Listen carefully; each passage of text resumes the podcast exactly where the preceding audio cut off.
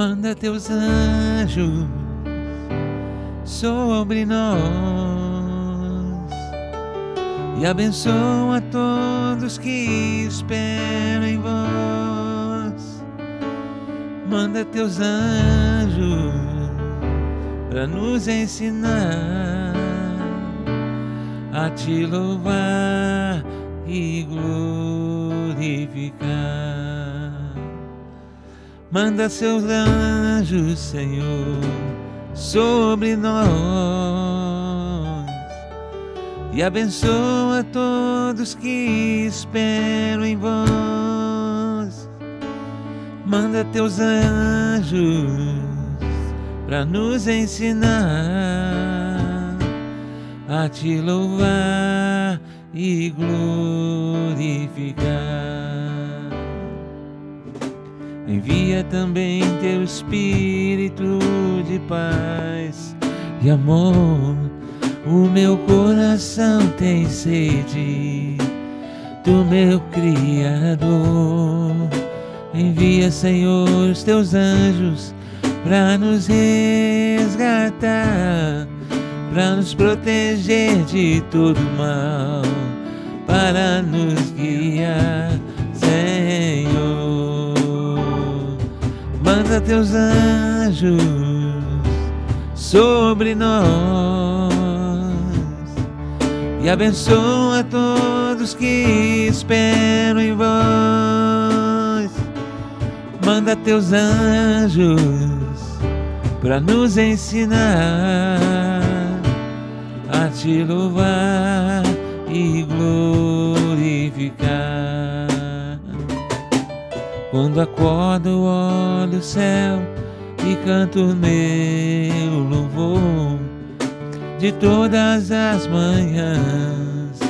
Tu és o meu Senhor. Levantai-nos, ó meu Deus, estende tuas mãos. Tu és o meu refúgio nas minhas opressões, Senhor.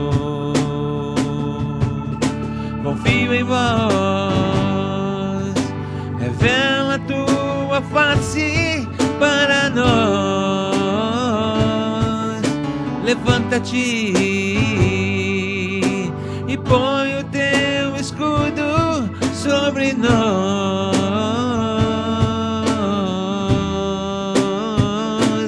Manda teus anjos.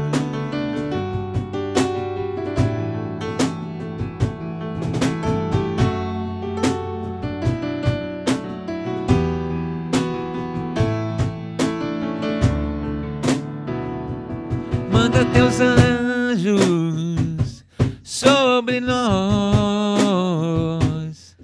e abençoa todos que esperam em vós.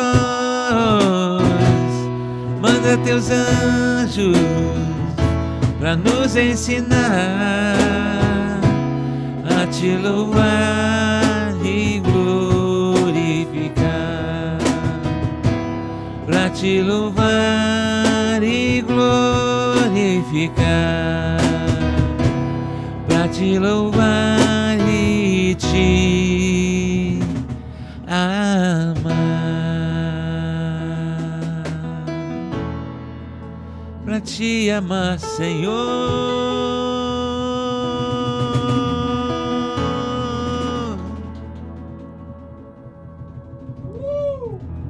Chegamos. Ha! Pronto, ao vivo. Chegamos quebrando tudo, hein, Rafa? Ô, glória a Deus. Mais uma quinta-feira e essa em especial. Nós estamos aqui tietando, babando, chorando, às vezes aqui escondido. Mas começamos mais um lançar de podcast, mais uma quinta-feira. Essa é para entrar para a história, né? E graças a Deus estamos aqui para viver isso juntos, registrar isso junto, ficar registrado aí para sempre, eternizado na internet. Então, queria agradecer a Deus, primeiramente, a graça de poder estar aqui participando disso, vivendo isso, vendo com meus próprios olhos. Ah, É isso. Seja o que Deus quiser. foi mal. Que benção, irmão, que benção.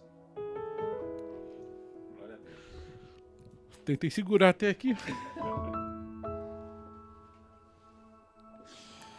Se eu ver chorando, eu vou chorar. Mas é uma graça. É uma graça tremenda pra gente de tê-los aqui conosco, né? É uma história realmente muito importante de conversão pra nós e de musicalidade, né? Faz parte da nossa história como pessoas, músicos e cristãos. É, Então, primeiramente, obrigado. só isso. Podia ir embora agora já. Acabou. É formação de caráter também, sabe? De caráter musical, de caráter ministerial, sabe? De. de... Amém, irmão. Amém. Chama o intervalo. Lágrimas, lágrimas nesse momento são orações que os olhos fazem, né, velho? Isso edifica, isso aí pra gente é um presente, é uma delicadeza de Deus. Essas lágrimas, Nossa Senhora pega elas e leva para o céu e entrega para Jesus. Amém. Amém. Hoje foi um dia. Hoje não, essa semana, né? Desde quando a gente sabia que vocês viriam. Foi difícil pra mim porque. Eu falava, o que, que eu vou falar com os caras, velho? O que, que eu vou. Porque é. Aqui nos bastidores a gente vai levando, mas na hora que começa, porra, tem que tocar em assuntos que. Que eu tentei segurar a semana inteira, sabe? Pra não, pra não chorar. Mas. Tá na benção. Eu vou chorar de vez em quando aqui. Mas pra mim é uma é um presente, igual eu falei, de poder estar aqui e partilhando porque quem conhece a gente sabe. Quem não conhece também, um dia vai ter oportunidade de conhecer, mas como ministro de música, eu sou ministro de música assumido por causa de vocês. Mais por causa do Dolvin, que era o, o frontman, né, o cara de frente. Então, eu assumi o ministério quando eu ouvi vocês pela primeira vez, sabe? Então, eu tocava na igreja, mas eu não tinha noção, não tinha virado a chave do que, que era ser ministro de música. E eu aprendi com vocês, sabe? Acompanhando vocês, vendo, assistindo show, vendo DVD, vendo. Vou contar a primeira música que eu ouvi e que eu, que eu virei minha chave. Se a gente puder tocar ela, não sei. Será? Deixa pro final. É, deixa pro final. Mas foi ela. Pode- Pode cantar depois, não tem problema. Mas foi a. é, quando os anjos cantam, né? Foi. Eu tinha. Minha irmã tinha um Walkman. Eu tinha um Walkman. E tinha. Uma, eu escutava. A gente tinha uma banda de, de, de hardcore. É, essa aí. E eu pegava a fita, que eu gostava de rock, então eu tinha uma fita do, cas- do Engenheiros do Havaí. Era época de fitinha mesmo, Sim, cacete. sim. Tinha que voltar na caneta. É, É. eu peguei a, o, a fitinha, coloquei no Walkman, porque eu achei que era Engenheiros do Havaí. E a minha irmã, a Sara, assistindo, um abraço. Ela que me ajudou nesse ponto.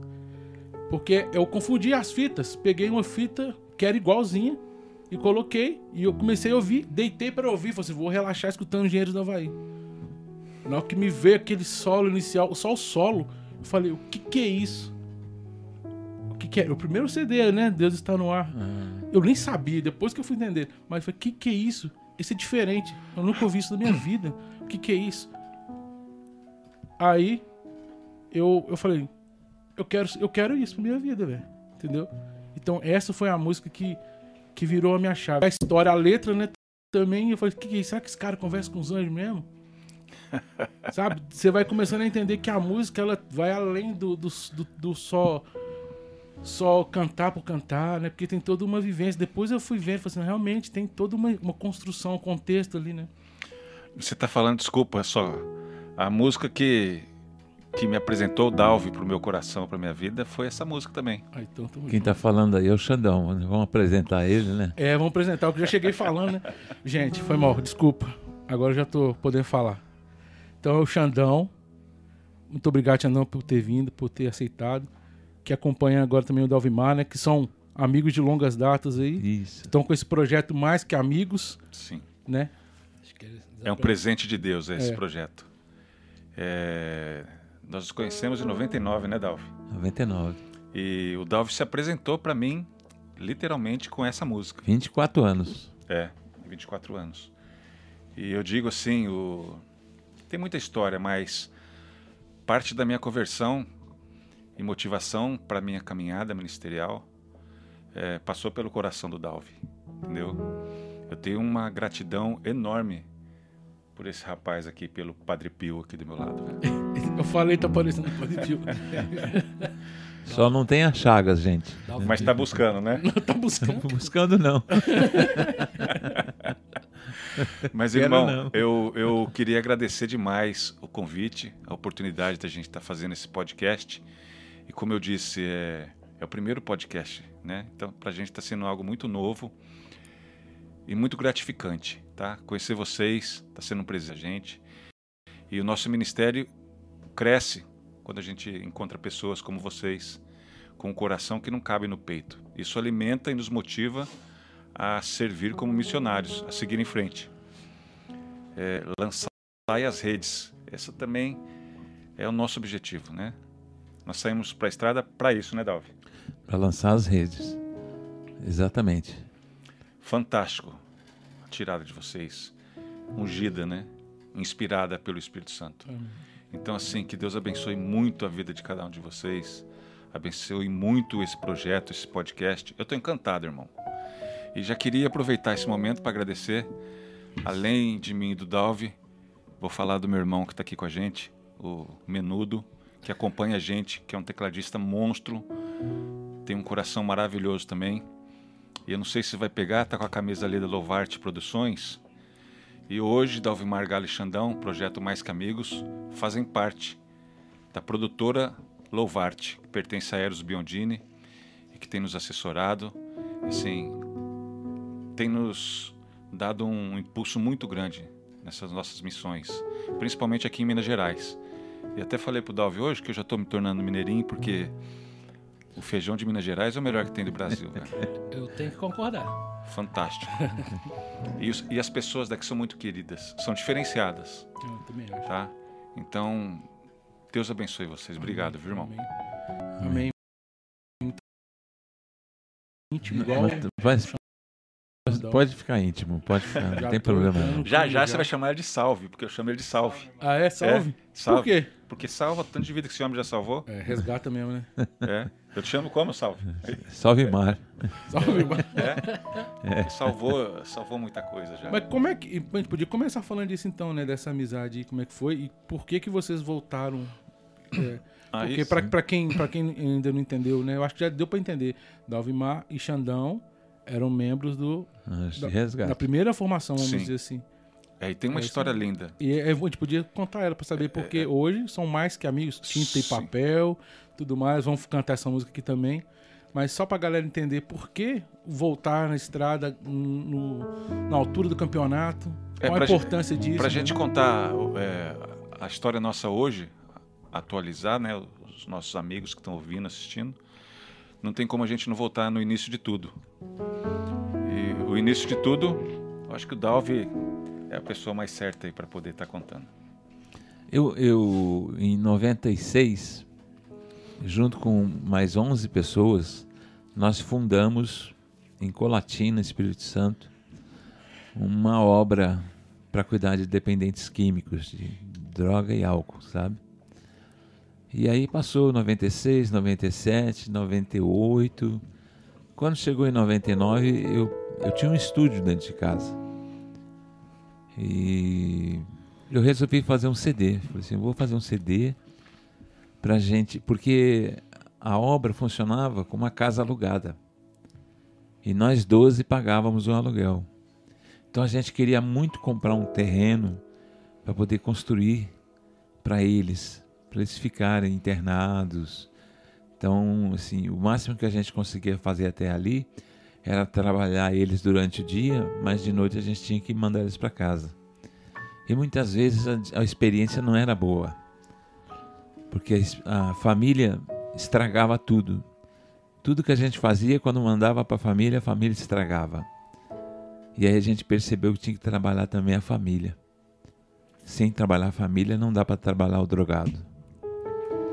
né? E resolvi fazer esse CD. E a gente pensou, né? Se a gente vender uns 5 mil cópias, a gente consegue comprar esse terreno. Né? E começa a construir. Depois a gente faz outro CD e vende, vai construindo e tudo. Essa foi, esse foi o meu projeto. O projeto de Deus era outro.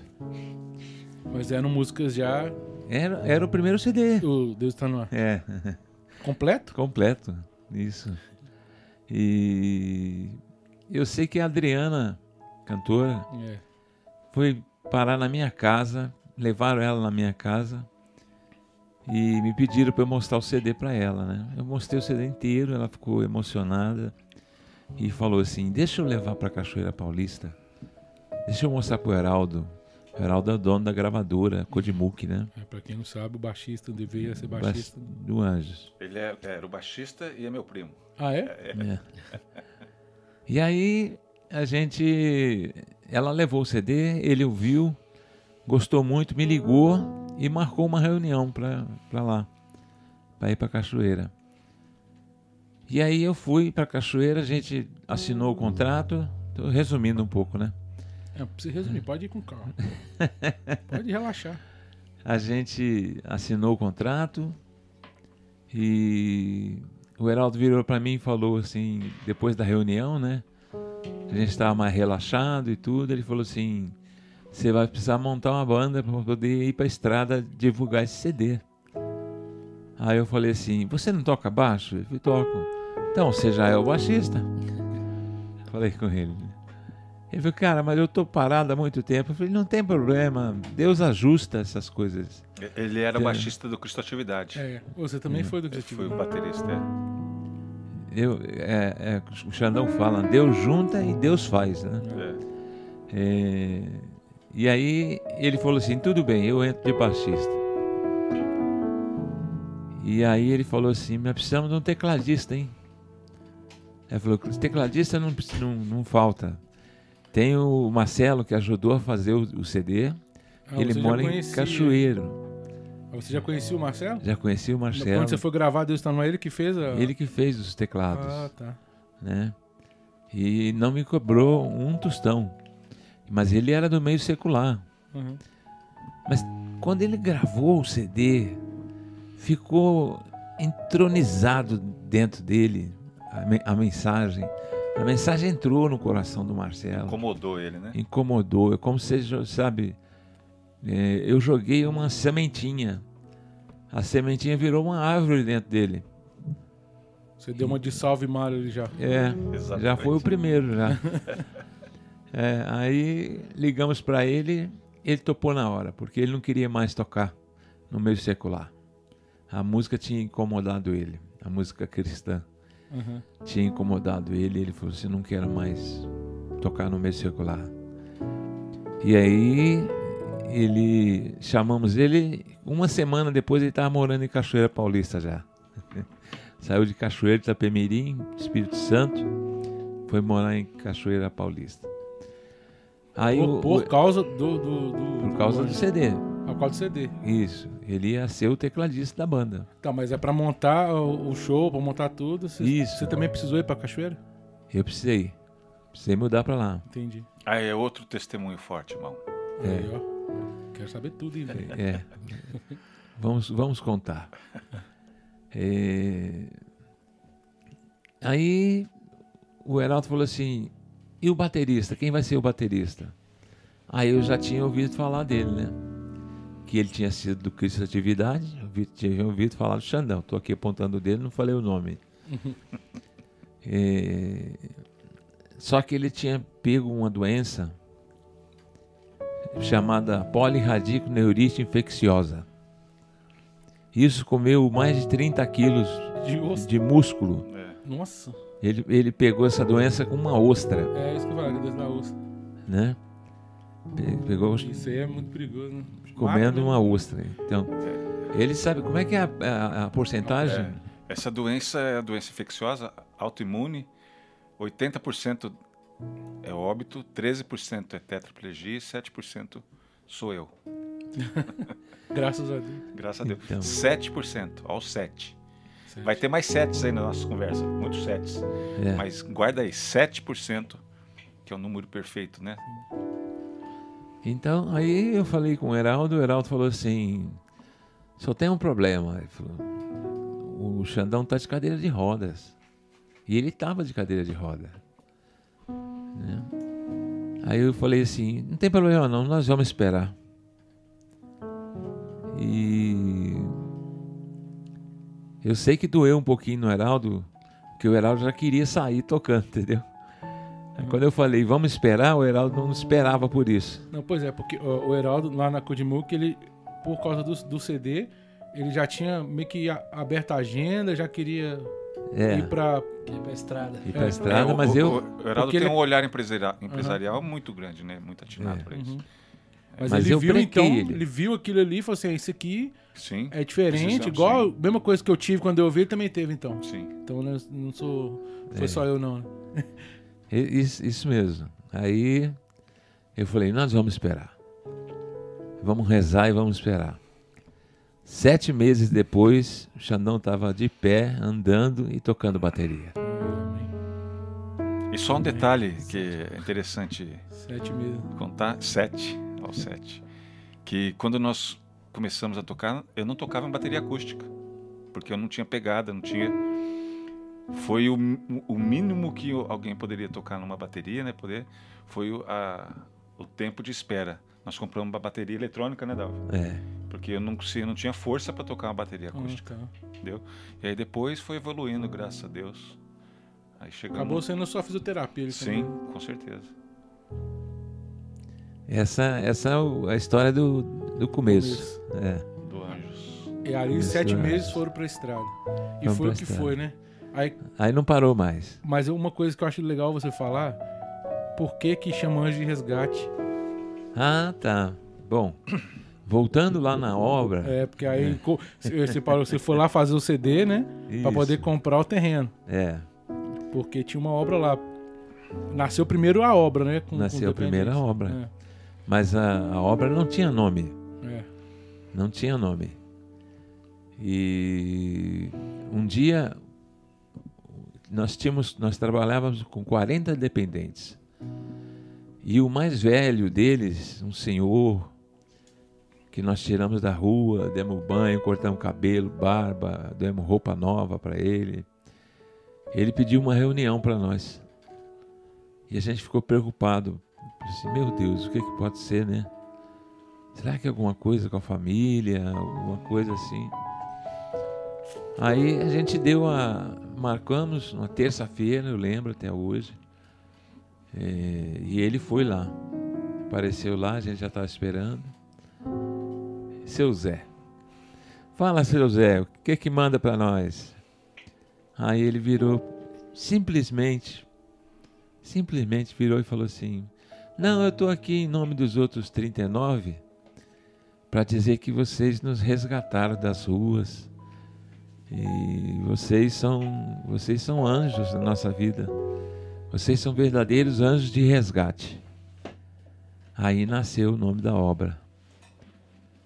Aí quando eu entreguei o CD pro, pro Heraldo, ia sair com o nome de Dalvimar.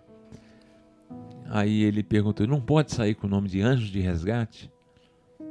Eu sei que é pesado o nome. né? Tem muita luta espiritual aí.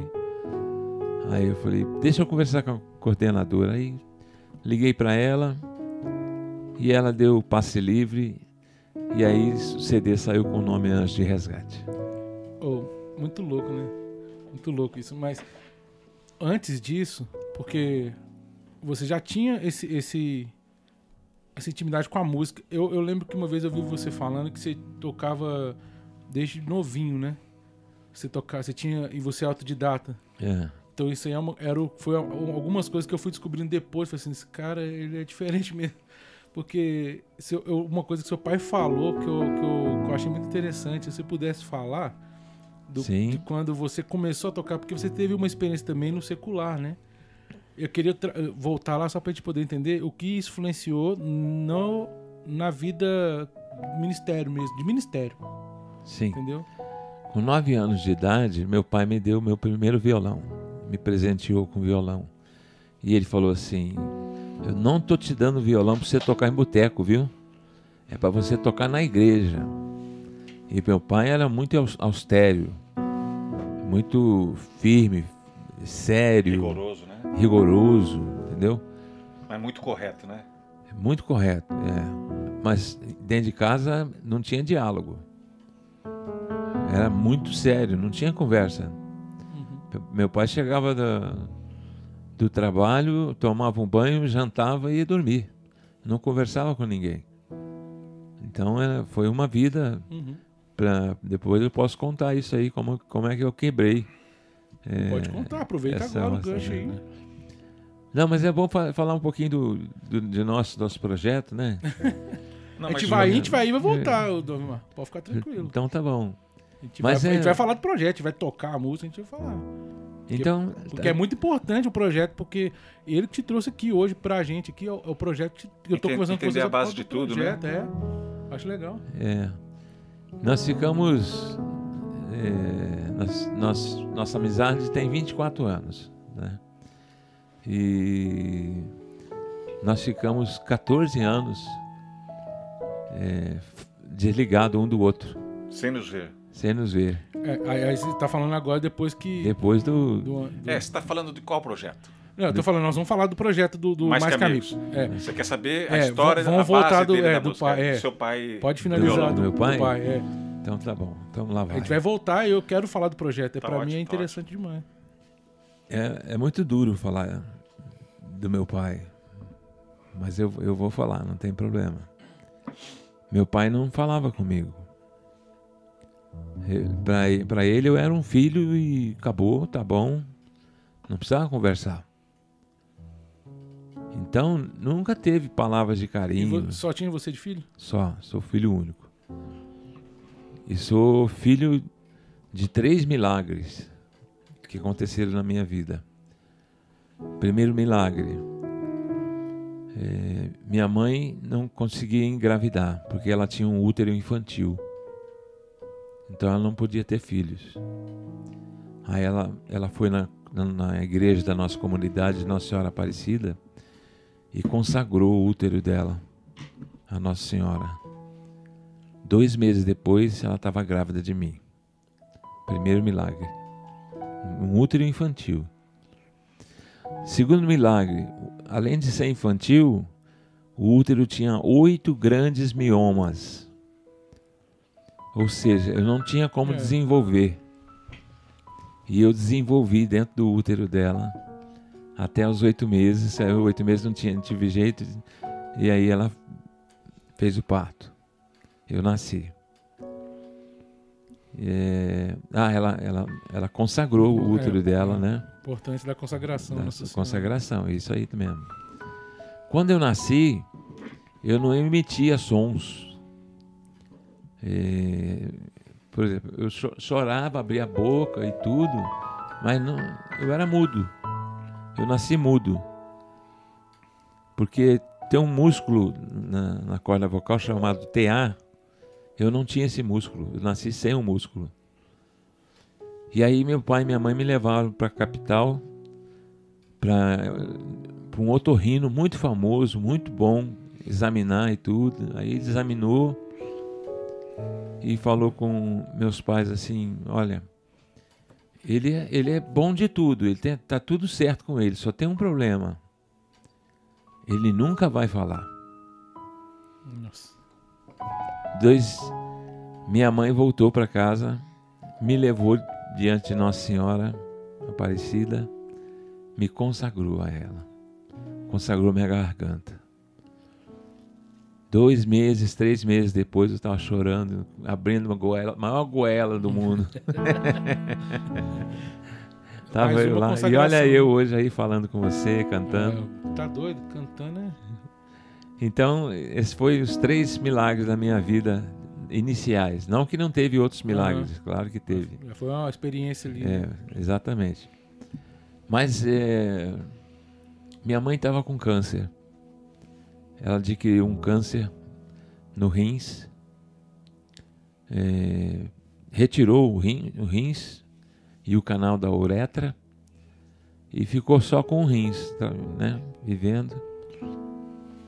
Eu sei que aí o médico falou com a gente, né, fora, desligado dela, falou com a gente, olha, ela tem três grandes tumores atrás do estômago e não tem como operar. E não adianta fazer quimioterapia, porque eles não, não vão. É, o que você consegue fazer de melhor para sua mãe é radioterapia. É o que vai estender um pouquinho a vida dela.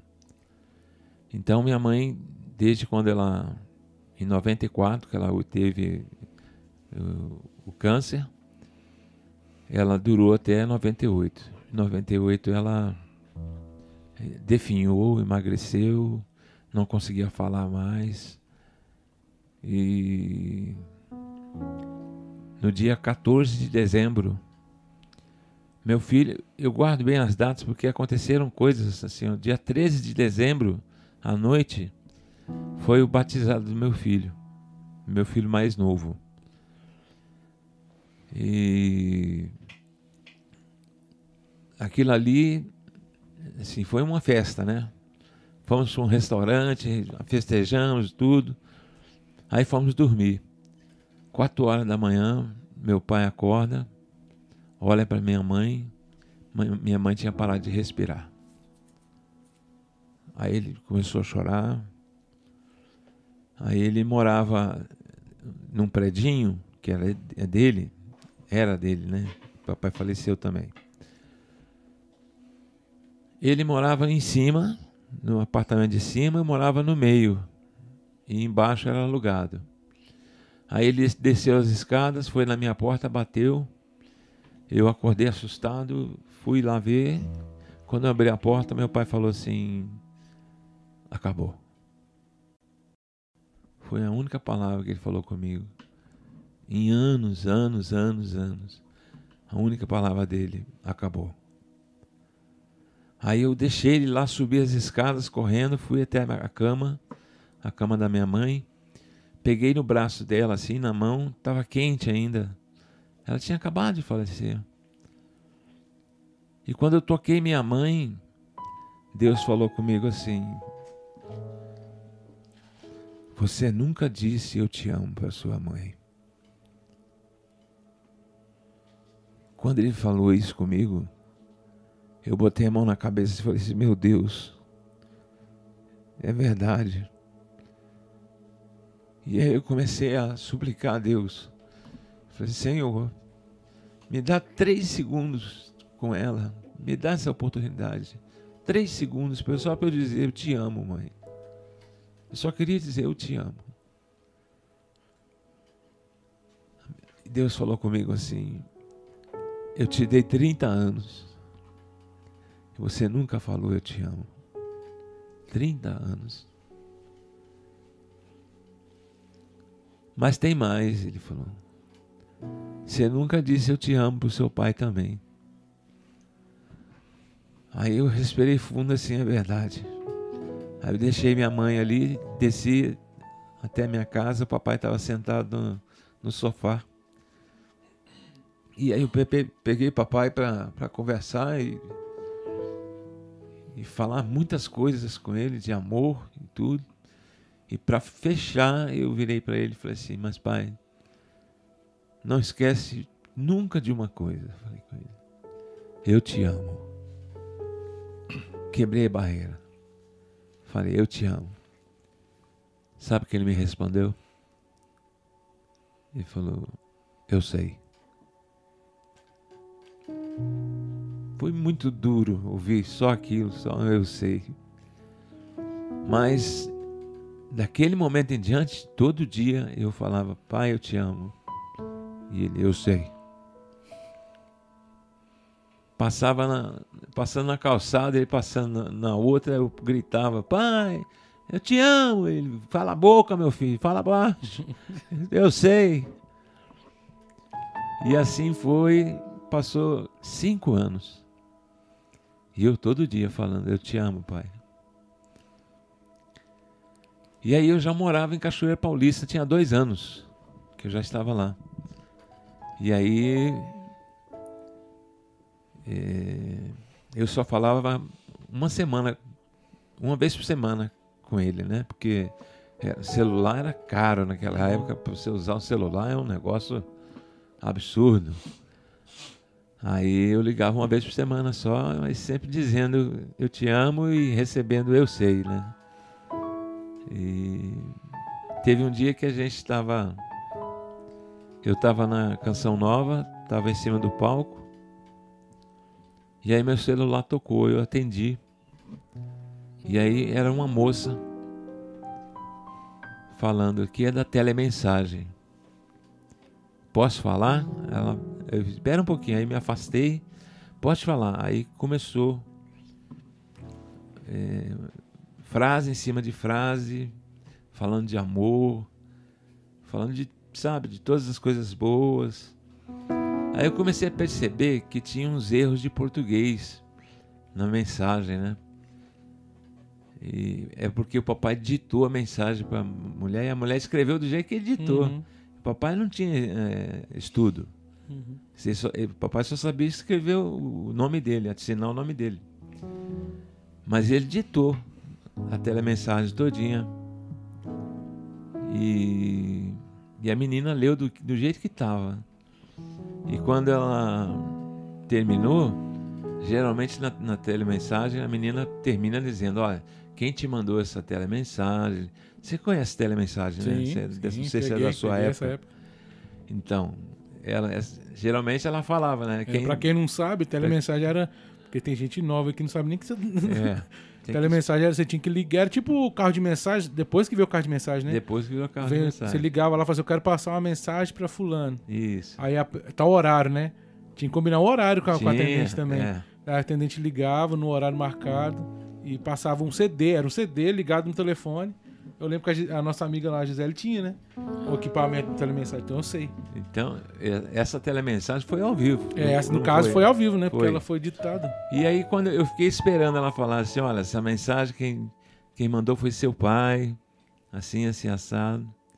Mas não aconteceu isso. Quando acabou a mensagem, meu pai pegou o telefone.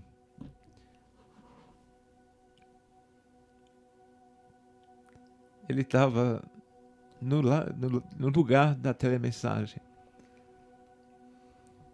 E ele disse assim: Filho, e eu já chorando. E ele engolindo grosso também, né? Ele virou e falou assim: Filho, eu falei: Fala, pai. E aí ele disse: Eu te amo. E aí eu disse para ele: Eu sei.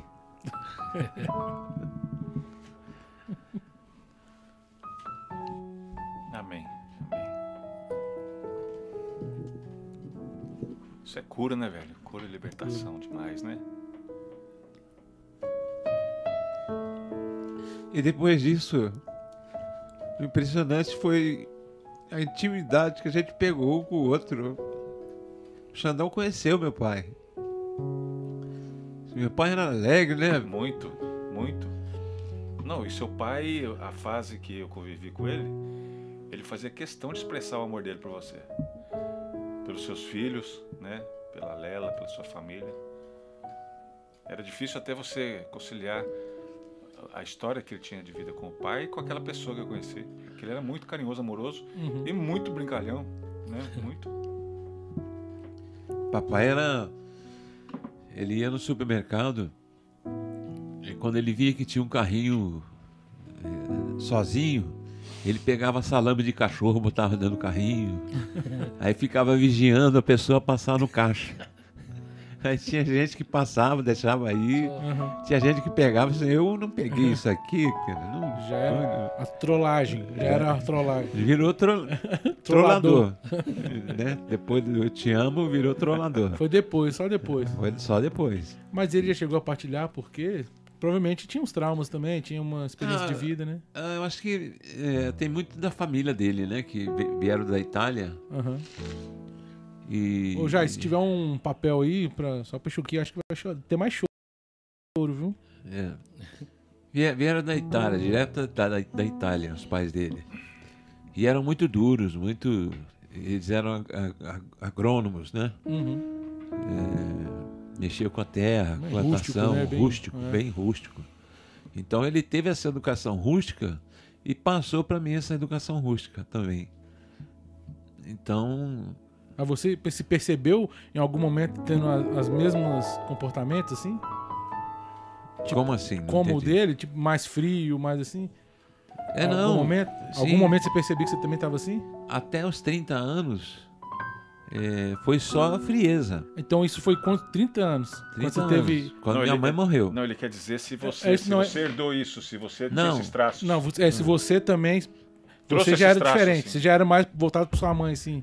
A sua mãe Eu- era mais... Mais introvertida. Aham. Então você já era mais ligado nesse, nesse aspecto dela. Não, mas eu, eu também sempre fui bastante sério, assim. Sempre gostei de ficar na minha, Calado, né? calado. Entendi. Eu sempre fui mais do, do calado. Aham. Né? O Mas, temperamento também. mas brinco muito. Sim. Se você deixar, eu vou tirar Sim. onda com você aqui. Já, já é virtulador também. Mas isso eu aprendi com ele. Ah, com o Xandão? É, convivência. Aí, tá vendo? Não, mas é legal a gente falar disso, porque foi igual você falou, né? Pra vir da onde vem a base e tudo. Porque aí quando você fala ali pra mim que você. Pra gente, né? Que você teve. Pegou na mão da sua mãe. Ali já existiu o anti-resgate. Já. Ali já Já. existia a missão. Ali já existia todo. Existia a obra com, com os dependentes, Tudo tudo. dependente. É, você já tinha um relacionamento com Deus já? Porque ali Deus. Já. Você falou que Deus falou com você ali. Sim. Então, você já tinha esse costume de ter essas conversas com Deus? Sim, porque eu, eu entrei para. Eu, eu aprendi a ter essas conversas com Deus dentro da renovação. Eu entrei para a renovação em 89, acho que foi. Foi quando eu. Até, até no- 89 eu era SEBS. Trocava, tocava todo, todo domingo na igreja, né? E. Então. Pouco, né? Aí, tô trolando aí. Trolando, eu tô falando, o que que tá acontecendo aqui? Ah, então, sempre tive dentro, dentro da igreja, entendeu? É, teve, tive outros projetos e tudo, vários projetos. Toquei na noite durante 5, 6 anos, tocando na noite. Mas teve uma banda, né? Teve uma banda também, do, mas assim, Dallas, pode Dallas, falar, né? da Dallas Company. Então, Fez muito sucesso, né? Isso, é. Isso eu- também é uma parte legal de contar, né, Xandão? Xandão, você pode ajudar a gente no que você achar que, que pode Não, falar? Eu, eu fico, assim, apesar da gente conviver tanto tempo junto, é, tem muitas histórias que eu não sei. É? É. Então é legal. eu fico encantado aqui, bicho. Fico né, bebendo dessa água aí. É. O, do, do Dallas, o Heraldo, o, desculpa, o Dalvimar, ele tem uma história bem legal com o Dunga, Sim. né? Acho que dá, vale a pena contar, né, Dal? Vale a pena. O Dunga, deram o telefone, deram meu telefone para ele. A gente já tinha um CD no Dallas Company. É, vamos só relembrar a galera de uma música do Dallas, que, que acho que ficou bem famosa. Alô, galera Aí, de cowboy. Alô, Acho que alguém conhece, galera já- já ouviu essa de música aí? O Brasil é? conhece. Bate forte com a mão. Então, Mas aí, de que, que a gente tava falando mesmo? é, tá, Do, do Dunga. é, tá falando do Dallas. Falou, a gente entra, vamos com calma. Vamos, vamos lá. A gente, entrou no, no- a gente entrou no Dallas pra gente chegar no Dunga. Ah, tá. Né? Porque você tinha, uma- você tinha a banda Era- lá. Você era, era a banda era sua, né? Era minha, eu Você era o dono. é. Isso. Então você foi pra estrada ganhar dinheiro com a banda. Ganhava muito dinheiro. É. Esse aí é legal Muito mesmo falar. Então, foi interessante foi isso. Às vezes a pessoa te- se converte quando ela está no fundo do poço e aí Jesus pega na mão dela e levanta ela e, e traz É. ela, né? O, o meu foi o contrário, eu não estava no fundo do poço, eu estava bem No auge. eu estava no auge. Na- E aí eu joguei tudo fora, né? Eu joguei tudo fora, dinheiro, fama, eh, gravadora, Sucesso. né? sucesso, joguei tudo fora para servir a Deus. Então é- é- a minha, a minha história é diferente da maioria das pessoas, Uhum. Né? Mas o, o Dunga me ligou. Eu não sabia quem era Dunga, não conhecia. Assistia pouco Canção Nova, eu assistia mais TV Aparecida. Que a minha mãe assist- ficava ligada 24 horas na TV Aparecida. Se eu quisesse assis- assistir alguma coisa, era na TV Aparecida. Aí ele me ligou, eu atendi com todo, toda educa- educação. E ele falou assim: vai ter o primeiro rodeio com Cristo aqui, você vem para cá, arruma um repertório assim, mais ou menos, em cima do muro, e você faz um show aqui, eu já te lanço como cantor católico e você larga essa vida secular. Eu falei, como assim larga essa vida secular? Eu vou viver de quê? Da providência, meu irmão. Que providência? de, como é que é isso aí, da providência? Deus vai, vai botar Pagar dinheiro na minha, na minha conta, pô? Né? Como é que funciona esse negócio? Eu preciso saber. Aí ele desligou o telefone. Eu não, eu desliguei o bateu o telefone na telefone? cara dele, bati o telefone. Esse- tá, Esse cara é louco. Né? Viver da providência. Tá louco. Mas aí, nesse tempo já existia então o CD Deus está no ar. Não. E como é que ele soube de você? Porque tinha uma música porque do tinha, um- Dallas. tinha um CD do Dallas Aham. que eu fechei o CD com uma música católica. Ah, você lembra qual que é? Dá um Mi maior aí. Mas é composição sua, né? É. Então que brilha a nova estrela e renove todos nós. Vem- Era, era Eu sei essa. qual que é. Então, tá. Ela começa bem country mesmo. É. Aí esse CD bateu na mão dele. e Ah, ele ouviu tá. essa música e na hora que ele ouviu, ele falou: Eu tenho que trazer esse cara pra cá. Então a história foi essa, né? entendeu? Entendi. Assim. E foi onde eu bati o telefone na cara dele. Mas o Só- Dunga jogou a semente nele. Entendi. Jogo. Só que aquela ligação foi uma semente que É. ele jogou. E aí eu entrei. Eu pirei, eu entrei em depressão junto com a banda. A banda encostava o ônibus para me pegar, eu não queria ir. Nossa. Eu, eu ia arrastado para a estrada. Ia arrastado mesmo, não queria ir de jeito nenhum. Até que eu, eu rezando, eh, eu me lembro, Deus me deu uma palavra assim, ó, meu filho, vai ler lá, Colossenses 17, 3. Tre- desculpa, 3, 17. Aí estava escrito assim, vê bem o ministério que recebeste e usa-o totalmente em nome do Senhor. Pô, esse, que, eu- que ministério que eu recebi é da música. Uhum. E usa-o totalmente ou, ou- ou parcialmente? Totalmente. Em nome de quem? Do Senhor, estava lá escrito. Vê bem o ministério que recebeste e usa-o totalmente em nome do Senhor. Cara, quando Deus me deu essa palavra, eu saí pulando dentro de casa. Porque era, era incrível como Confirmação, né? a confirmação de tudo. Aí eu larguei tudo. Aí eu, E nisso, casado, casado com dois filhos, e todo mundo entendeu, aceitou de boa, tá- todo mundo, não, confiou. todo mundo, todo mundo. Porque é uma decisão muito difícil, né? Eu falo como pai, assim, também. Mas eu nunca Como- rezei sozinho, sempre Isso, rezei é- com a minha é, Isso é esposa. legal. Eu também tento assim. É, eu rezo sempre com Uhum. ela. A não ser quando, por exemplo, estou fazendo uma trintena aí de São José. Para poder vender uma casa aí que eu estou precisando vender. Mas se for aqui, te vende, hein? Não é. Pior que não é, em Cachoeira Paulista. É, mas acho que vai vender, cara. Vai. Tô, tô confiando muito nessa tri- Aí já, trintena. já deixa aí também, se alguém quiser. Não, e, não, e assim, aproveitando até a oportunidade, a gente não pode perder nenhuma, né? Lógico. A, a casa do Dalvimar é em Cachoeira Paulista, ao lado da Canção Nova. Pronto. Num condomínio Cerca com cerca. praticamente da Canção Nova, da cerca da Canção Nova. Dá pra ir a pé na Canção Nova É. e é uma casa maravilhosa. bicho. Quem quiser, é só entrar em contato com, com o pessoal do Louvor Arte, já. já. Não, Dalvimar Galo e Xandão. É só seguir a gente no Instagram. Ah, no direct, né? É. E nesse caso da casa, Dalvimar Galo Oficial. É o... É, te dá um jeito. Se pode, dele. se quiser, a gente também põe em contato aí e Sim. te dá um jeito. Tá bom. Então é isso, gente. Eu- Tá, aí beleza. Aí o Dung, aí eu tô fazendo, um- tentando fazer uma linha cronológica. A gente, a gente tem que pôr música, hein? Oi? Escutar Quer música. cantar? Não, é, é, vamos aproveitar. É. Que eu acho que é legal para não ficar só papo, a gente colocar ficar algo mais musical. E assim, contextualizando isso tudo, a história do Dalvimar com o Dunga, E- daria sequência também, porque tem a história dessa gravação que ele vai poder contar depois do Amigos pela Fé, que ele gravou com o Dunga, e é uma história fantástica também.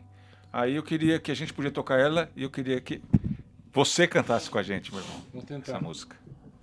Vamos lá. Na hora que você falar que você tá pronto, Nós estamos Pronto, também. então eu vou embora, porque eu não tô pronto. né?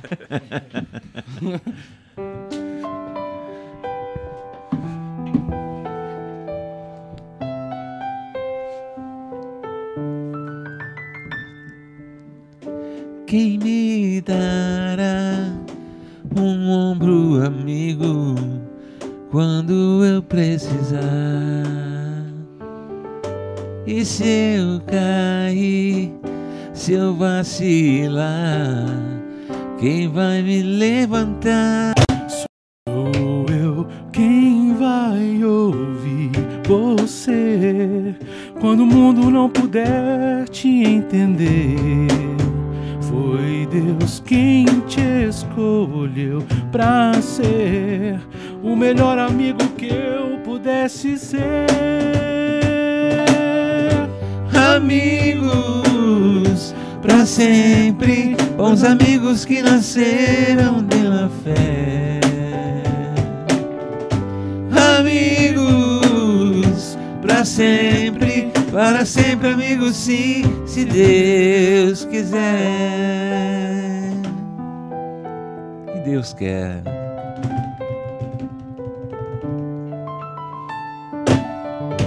Quem é que vai me acolher na minha indecisão?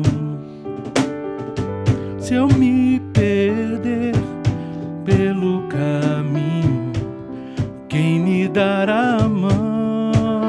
Foi Deus quem consagrou você e eu para sermos bons amigos no seu coração. Por isso eu estarei aqui quando tudo parecer sem solução. Peço a Deus que te guarde e te dê sua paz.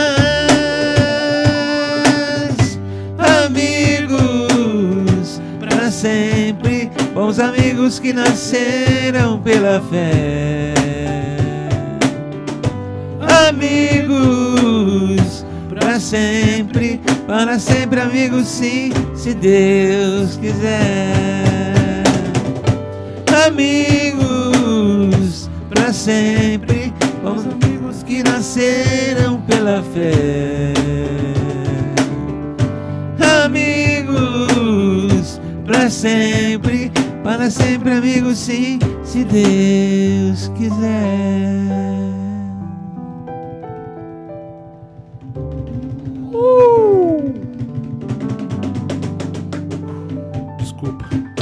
Sei que errei, mas é muito pra mim.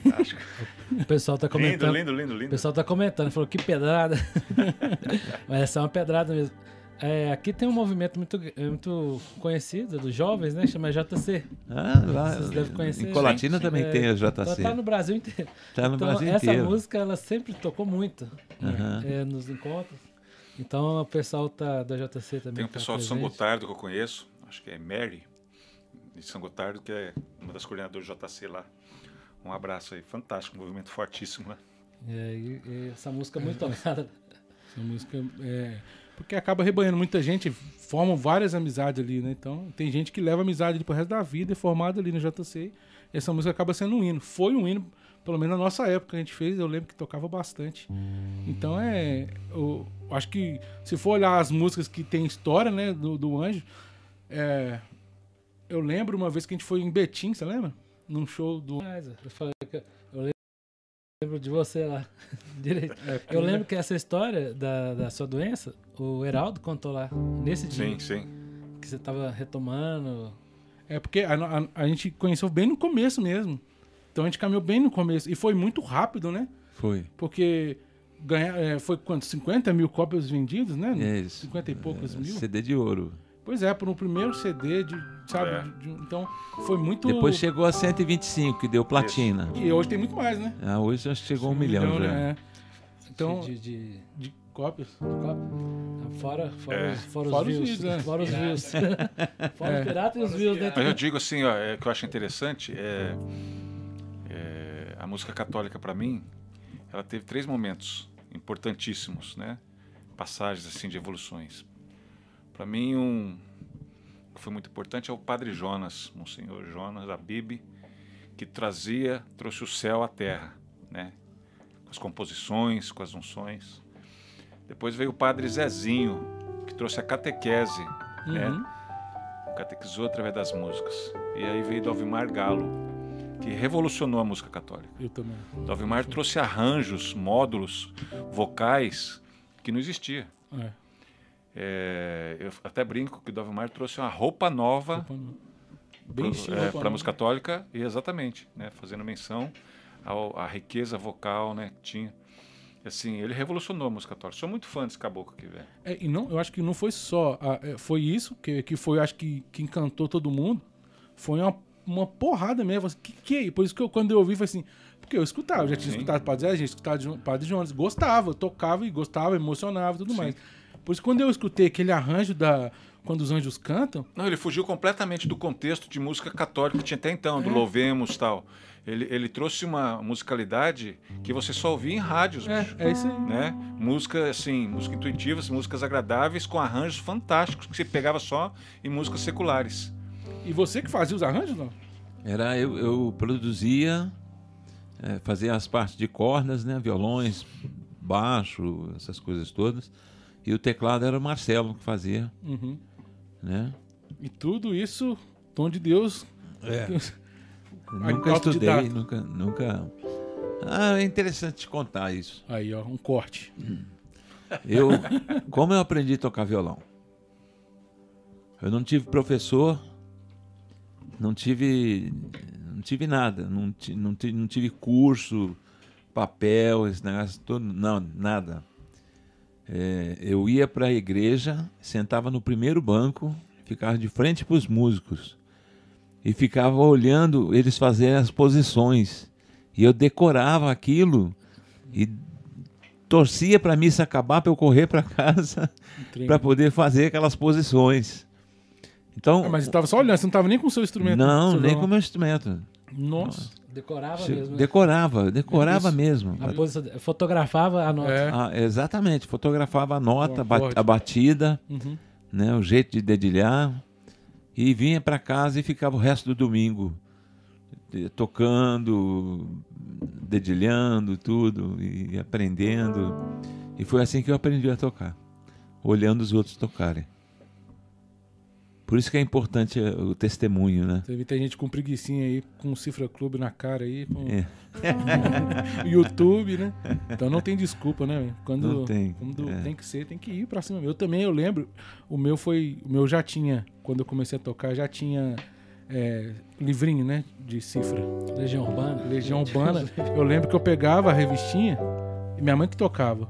Minha mãe toca, né, na verdade. E eu pegava um tonante velho que ela tinha lá, rachado, ia pra rua, pegava a cifra, o cifra, aquele livrinho. Cifra, Cifra- era um- Era um livrinho de cifra. é, eu, eu lembro desse, desse livrinho. E eu pegava e ficava tocando Legião Urbana, o que tinha, você tinha que tocar o que tinha ali, né? É, Porque você não podia fazer. Também você só escutava o que passava na rádio, você não tinha tanto acesso igual tem hoje, né? é.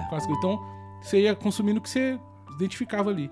Então, eu parava, sentava na rua, ficava tentando tocar, aprendendo os acordes, que ainda vinha os acordezinhos desenhados, né? Desenhado, né? É, eu não tive O essa, braço do é, violão. eu tive essa moleza, você não tem. Aí no braço do violão, daí eu pegava, ficava sentado no, no- na calçada. Na calçada, como é que chama pra eles calçada? Sarjeta? Sargento. Sarjeta? Isso. Eu Na ficava guia? na guia, é, sei lá, no passeio, é, meio fio, Passeio, tal. meio fio, Ficava sentado ali. E quando o sol batia aqui, eu pegava os trem tudo e levava pro outro lado, ficava do outro lado. Esse aqui soltando papagaio. Com a cara vermelha lá. Entendeu? Então eu, eu, eu tinha. Eu fui nessa linha aí. Em três meses eu tava tocando também dentro da igreja. É. E o que, que tem que fazer? Aí sobrou, mas vai, continua aí. Não, o que sobrou pra mim foi que eu tinha dois meses só que eu tava tocando daquele jeito ali. Aí deu o dia de Natal. Era 25 de dezembro. Os músicos enfiaram a cara no vinho. Fica, tá todo mundo caído no chão nas suas casas. Tá todo mundo bêbado. Não tinha ninguém para tocar na missa. Bateu, o grupo de jovens bateu lá em casa. Pegaram o meu violão, pegaram eu pelo pescoço. Agora é sua primeira missa. Você, vamos, você vai tocar a sua primeira missa, vai nascer hoje, junto com, com Jesus. É, hoje você, você nasce para a igreja. Aí, Com quantos anos? com, com nove, Nove anos. Com nove anos. Você tem que pegar aquelas notas que você decorou, que você Isso. fotografou. Mas eu já tinha decorado bastante, já Ah, tinha já. passado dois meses que eu Ah, passava. Dois meses é dois meses, né? Dois meses é, né? Nossa, é muito tempo. É, nossa. Aí peguei, Ele distribuí fala um como se fosse uma coisa simples, né? Já tinha passado dois meses já. Brincadeira. É, mas teve que ser assim, né? É, ué. Teve que ser. Aí tava todo mundo bêbado. Aí sobrou pra mim. Aí dali pra cá nunca mais parei de tocar na igreja. Amém. Amém. Obrigado, né? Por não ter parado. De nada. Eu que agradeço a Deus, cara. Todos os dias. Não, e, e, e eu, o Anjos foi tão diferente, né? Pra, de tudo assim. Até, essa, até a composição de, de banda, sabe? Por isso que eu te falei que eu, eu entendi é, como um ministério de música. é, não só um ministro, um ministério de música. Foi a primeira, pra mim, tá? Eu falo pra mim, foi a primeira percepção que eu tive de um ministério de música. Porque vocês estavam no mesmo lugar, e quando era outro lugar, vocês estavam. no- Eram as mesmas pessoas tocando. Então eu vi que tinha um convívio ali, sabe? Eu vi que tinha. Não, peraí. Porque pra mim era só, era só o Padre Zezinho, era só o, Pa- o Padre Jonas, era só o Dunga cantando. Eu não tinha esse- essa noção de banda, Sim. sabe? E quando eu- a gente viu, né? Foi diferente. Falei assim, pô, é uma banda. Então é uma banda que se reúne. Aí você começa a lembrar também, igual você falou, você tem referência do um da roupa nova que você citou. É uma banda, é os caras juntos ali. Sim. Então, na minha cabeça, aquilo ali que faz sentido, assim, pô, é uma banda, cara. Então, é possível. ter- E a gente tinha a nossa banda de, de hardcore, então, assim, é possível ter uma banda servindo junto. Então, pra Sim. mim, aquilo ali mudou, sabe? Por isso que eu falei que foi tudo, falei, não, é, é tudo novo. Então, onde o Anjos ia, a gente queria estar, velho, sabe? Porque que era tudo muito louco. Porque vocês chegavam, estou aqui com aquele solo, sabe? Era aquela psicodelia, aquele Sim. negócio acontecendo ali. E era tudo que eu Era meio Dave Gilmore, né? não, então era tudo diferente. Então você- eu ficava doido na hora do estou aqui pra chegar naquela parte do solo, porque era. era e, e vocês ainda faziam no, no DVD que gravaram, teve aqueles solos separados, né? Então a gente ficava aquilo e falava assim: que que é isso, velho? Isso é louco demais, eu quero, quero isso, entendeu? Então por, pra, pra, por isso que marcou pra, pra gente, né? Que era um contexto diferente, de ministério de música, tocando junto a uma banda. Então. Não, e, não, e o bacana, bicho, assim, o... nós éramos em quatro, né? Era eu, o Dalvio, o Heraldo e o Marcelo. O Dalvi, o, o Heraldo era o pregador. Uhum. E até falo pro Dalvi, assim, o Heraldo para mim foi um dos maiores pregadores da música católica. O Heraldo tinha muita unção, sabe? A gente ia para para qualquer estado que a gente fosse, o Heraldo atualizava a pregação para Uhum. o momento que estava vivendo naquela região, né? E já deixava na cara do gol, né, Dalvi? As músicas, né? Verdade. Ele, verdade. assim, ele ligava, era muita unção. O Dalvi não tinha que falar, porque era o compositor, o cantor, né? A voz de anjo do Dalvi, bicho, assim, tocava. O Marcelo com os arranjos, com Beck, né? Que fazia e tal, com toda a sua musicalidade. E eu carregava a caixa de som. Mas o que eu achava bacana, assim, olha como, como a delicadeza de Deus. O, é, o meu maior sonho, sempre assim, é, eu não falei isso pro Dalvi, eu falei só depois de um tempo, que o Dalvi chegou para mim um dia e falou assim, Xandão, todo show que terminar, eu posso descer e ficar do seu lado? Né? E aí, e aí eu falei, caraca, bicho, é, é, eu que tinha que pedir isso para você, né? Eu quero ficar do seu lado. Porque Anjo Resgate é Dalvi Margalo, né? Mas ele falou, não, Xandão, porque o carisma que você tem, as pessoas estão sempre em volta de você, né? Eu quero estar do seu lado. E aí nessa volta nossa, nesse retorno, que eu pude dizer isso para ele e explicar assim o valor que ele tem, sempre teve para mim, como homem de Deus, né? E aí ele me faz esse pedido, eu falava, não, eu quero estar do seu lado. É porque a nossa, assim, dos quatro, eu era mais amigo do, do Xandão. Tanto que, tipo, tinha que ir pra São Paulo, era eu e o Xandão que ia pra São Paulo resolver as coisas. Sabe? É. Tinha que comprar equipamento, era eu e o Xandão que tinha que. Entendeu? E o resto ficava em casa. Uhum. E a gente correndo atrás das coisas, né? Eu lembro uma vez é, queimou a pedaleira, nós mandamos consertar lá em São Paulo, pedaleira da, da guitarra. E aí nós estávamos em, em São Paulo e tinha um show à noite. E os caras entregaram a peda- pedaleira para nós 5 para 6 da Nossa. tarde. E, e, e 7 e 15 tinha um show. A gente estava com o Vectra e o Xandão é policial rodoviário federal, né? E dirige como ninguém, né, cara?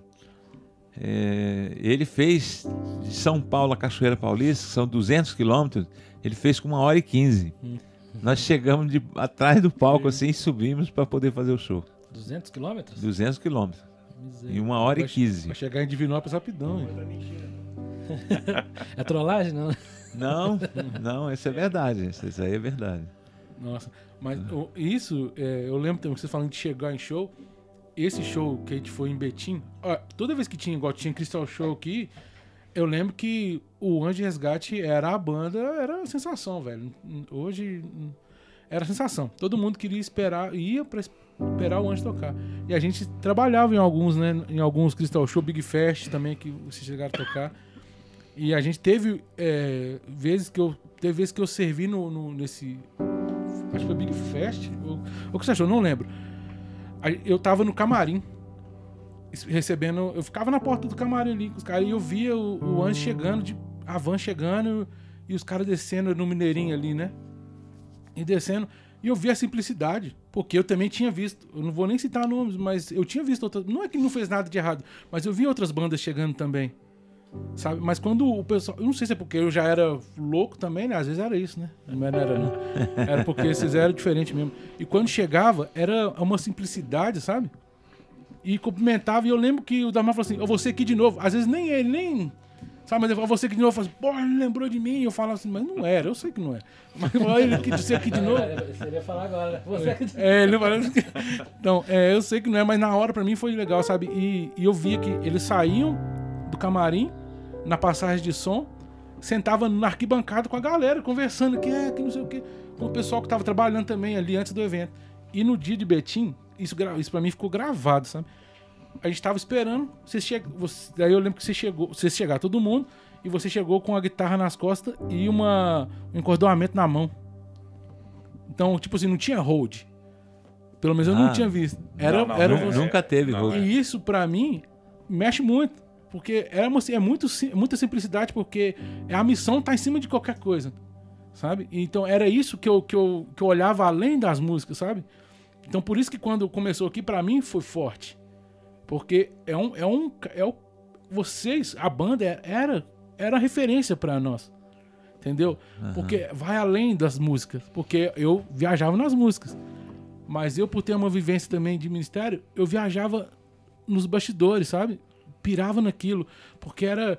Pra mim fazia sentido, Sim. sabe? Fazia sentido aquilo. Porque não era paparicados, não queria aquilo. Vocês queriam a missão, entendeu? Queriam falar de Deus, queriam levar a mensagem. E queriam se divertir com aquilo também, entendeu? Então, esse simples fato dele chegar com, o viol- com a guitarra nas costas, encordoamento, eu falei, ele ainda vai trocar a corda sozinho. Sabe? Na minha cabeça era aquilo, sabe? Então, ele chegava na hora, tocava e aí era. Não, então, o que nós entendemos assim, Jesus, Cristo não está preocupado com as nossas músicas. Ele está preocupado com os músicos.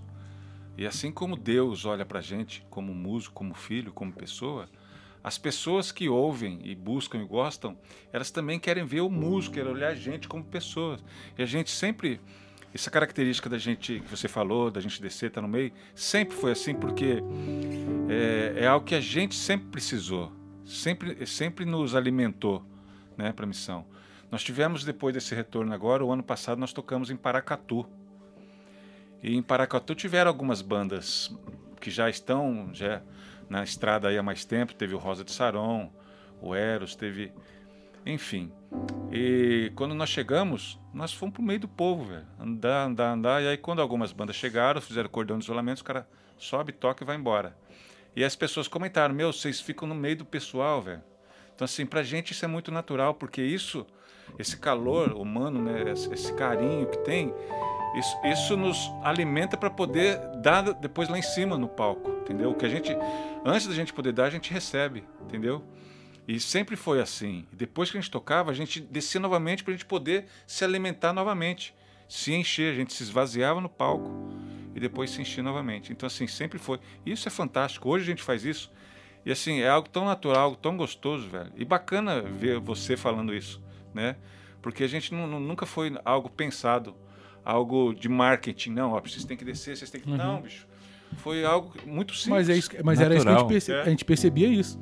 Que era natural. Sim. Entendeu? Por isso que, pra mim, é, ficou marcado? Porque eu não via forçação de barra. Entendeu? Eu não via nada disso. Eu via. Porque, justamente por eu ter visto outros também ali, por estar nos bastidores, eu vi que era algo natural. Entendeu? E isso marcou muito, velho. Você não tem noção tanto que isso afetou a gente, né? Porque é muito forte. É, é interessante, é, tava escutando falar, é, que marcou a gente naquela época, né? Que foi referência pra gente naquela época e é até hoje. Não, não mudou nada. Que bom. Isso é, é legal. Mas não mudou mesmo. A gente só tá mais branquinho, mas continua do mesmo jeito. Então isso é, isso é interessante. Mudou algumas coisas. Pouca coisa. Eu vou. É... Como é que é o tempo? Não, irmão? velho. O tempo é mais seu do que nosso. Então, vamos. Pra gente fechar né, do projeto que foi falado no começo, porque como que está esse projeto agora? Como surgiu esse projeto novo, Mais Que Amigos? Por que que Xandão tá junto com o Dalvimar hoje?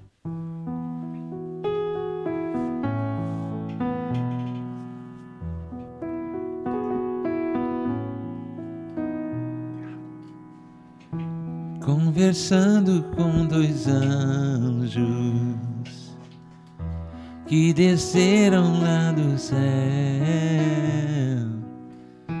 comecei a perguntar então se comigo eles andavam.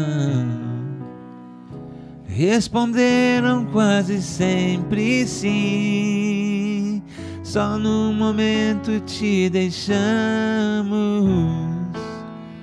E preocupado imaginei assim É quando entra o pecado em mim. E os dois olharam em meus olhos. Responderam dizendo que não. Com um sorriso em seus lábios, revelaram ao meu coração. Se souberes comungar Jesus, do seu peito surge uma luz. Em volta dessa luz vamos ficar todos os anjos a cantar.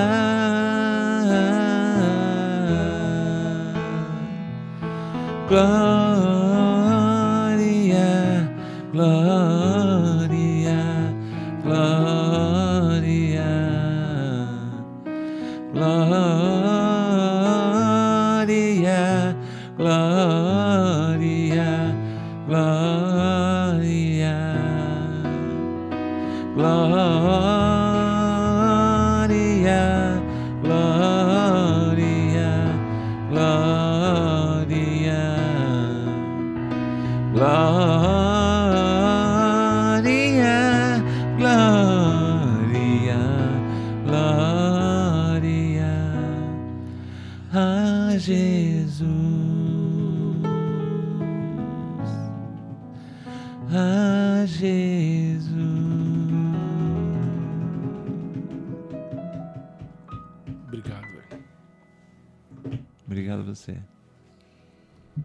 cara, velho. Tá doido. O impressionante, você deve saber mais que eu também que tava vivendo com ele. Ele respira. Quem falou isso foi. Foi do Padre Roberto. Padre Roberto Litieri. Ele falou num, num dos tocas, não sei, né? Onde foi. Ele falou assim: estive, eu passei a noite com o Dovimar, né? A gente tava deitado todo mundo no mesmo quarto, não sei lá como é que ele, o contexto da história, não me lembro. Mas eu lembro que falou que você estava junto também e que até roncando ele respira. Deus ele falou desse jeito. E respira mesmo, a gente sente isso, né, velho? É um trem louco mesmo que. Graças a Deus pela, pela, pela sua vida aí. Amém. Vamos lá fazer o. É, só tem, tem uns. Pode, pode ir que tem, o Jair tá preparando. Tem umas perguntas, o pessoal também agradecendo muito pela, pelas canções. Legal, obrigado, é gente. Que faz parte da história deles também, né? E... Então é isso. Ó, o, o, o diretor aqui, o Jair, falou pra gente de música agora, pra gente poder entrar no. Passar a. O, o, o ler ah, as, perguntas, aí ele falou pra E eu acho que essa pergunta já vai, vai linkar com ah, a ótimo. nova. Tá. Com a nova proposta agora, tá. né? Deixa eu, eu posso aproveitar o um momento só pra. Eu tá, fui ver no celular agora aqui, minha filha mandou um videozinho que ela tá me vendo. Eu queria mandar um abraço pro, pro Jonathan. Ela. Um abraço pro Jonathan que tá nos acompanhando também aqui lá da, da Lovar Produções também. Ó, Jonathan. Forte abraço pra ele aí. Tem que vir cá, louvar também, fazer, bater um papo com a gente. pô. Viremos aqui sim apresentar o projeto. É, eu acho que dá Será uma alegria. Joia. Então vou aproveitar para mandar, quero mandar um beijão para minha filha Fernanda, para o meu genro Rafael e o meu neto Luca. Ah, o cara tem neto. Meu netinho está com dois anos e sete meses, maravilhoso, um presente de Deus. Filha, te amo demais, tá? Obrigado por tudo, obrigado pela sua vida. Também quero agradecer a Deus pela vida do meu filho Vinícius, meu parceirão, o melhor, melhor do mundo, amo demais. Por todos os meus familiares. De maneira especial também, eu falei do projeto do Ave Margali Xandão, Mais Que Amigos.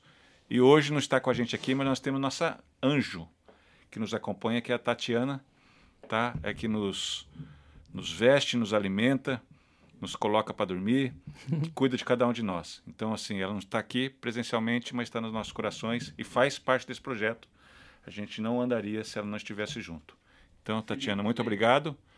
Felipe. Felipe. Não, então, nós temos. Aí eu vou falar mais para frente depois, tá? Sobre as pessoas que hoje estão junto, hoje se tornaram mais que amigos. Na verdade, já eram, né, Dal? Já. A gente só reencontrou. É o que eu digo sempre: Deus faz, Deus junta, né? Vamos pregar fogo, aí, irmão. Bom de música? Vai fazer a, a pergunta música primeiro? primeiro. Ah, é, então vai. A, a música. Peça uma música. Estou aqui. Deixa eu ver se alguém pediu. Estou aqui, pode ser? Pode ser? Dá o pedido, estou aqui. Estou aqui, então eu- É, então eu também estou aqui. Então vamos lá. Nossa, só de escutar já arrepia.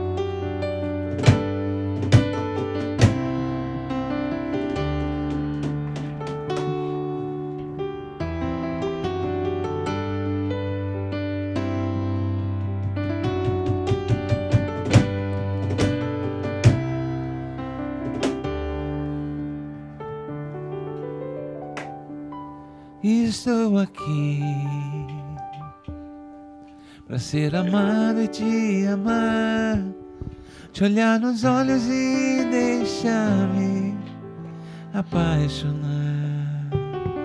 diante de ti,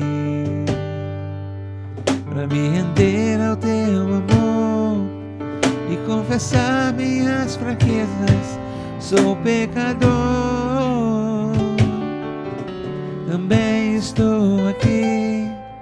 para pedir perdão pelas almas que ainda não buscam teu coração, te amar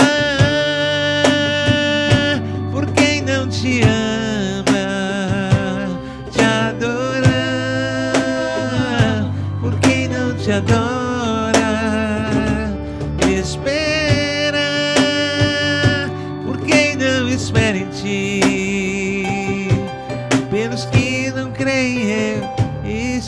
aqui.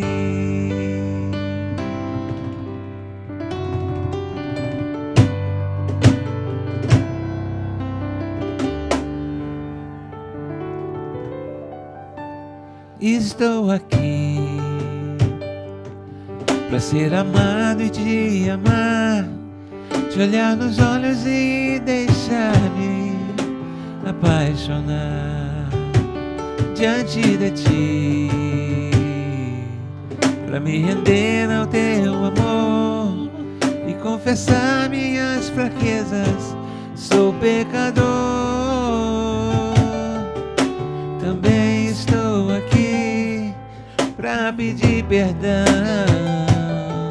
pelas almas que ainda não buscam teu coração, te amar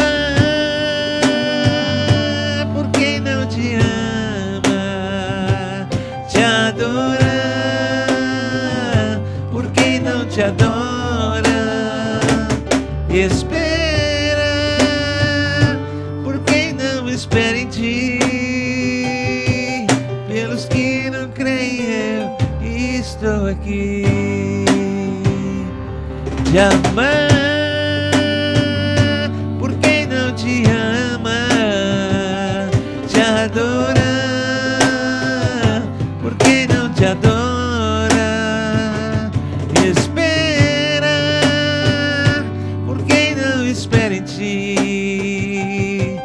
pelos que não creem, eu estou aqui.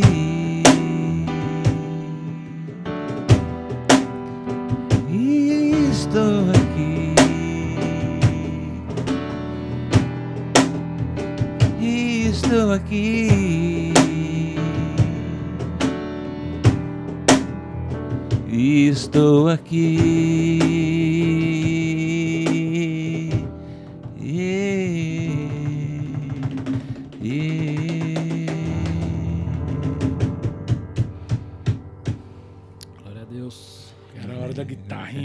Agora. A pergunta é, é, acho que todo mundo é, é mais é que- o que que aconteceu, é, como é que foi essa essa passagem, né? Uhum. Do ano de resgate, por que, que o Dalvimar e o Xandão e mudou essa formação, por que, que não tá mais e, e consequentemente como chegamos até aqui, né, com mais que amigos. Então a gente pode começar com essa tentando se puderem responder, né? Sim. Responda uh, você primeiro ou eu? Eu vou, eu vou começar. Então vai. Então, eu e o Dalvimar, como ele disse, a gente ficou 14 anos afastado, né, distante um do outro, mas a gente não tinha contato humano, mas estava sempre, sempre vendo o Instagram dele, acompanhando, e nossas vidas seguiram rumos diferentes. Né? Eu, como policial rodoviário federal também, tive que me dedicar mais a isso tempo, e o Dalvi com o ministério dele, só que agora não mais junto com a banda. Né? Eu saí dois anos depois, você saiu, né, Dalvi? Três anos. Três anos depois, tá. E aí, em 2021, o Maurinho, Maurinho, não sei se vocês conhecem, Maurinho é filho da tia Lolita, do Raléu de Franca.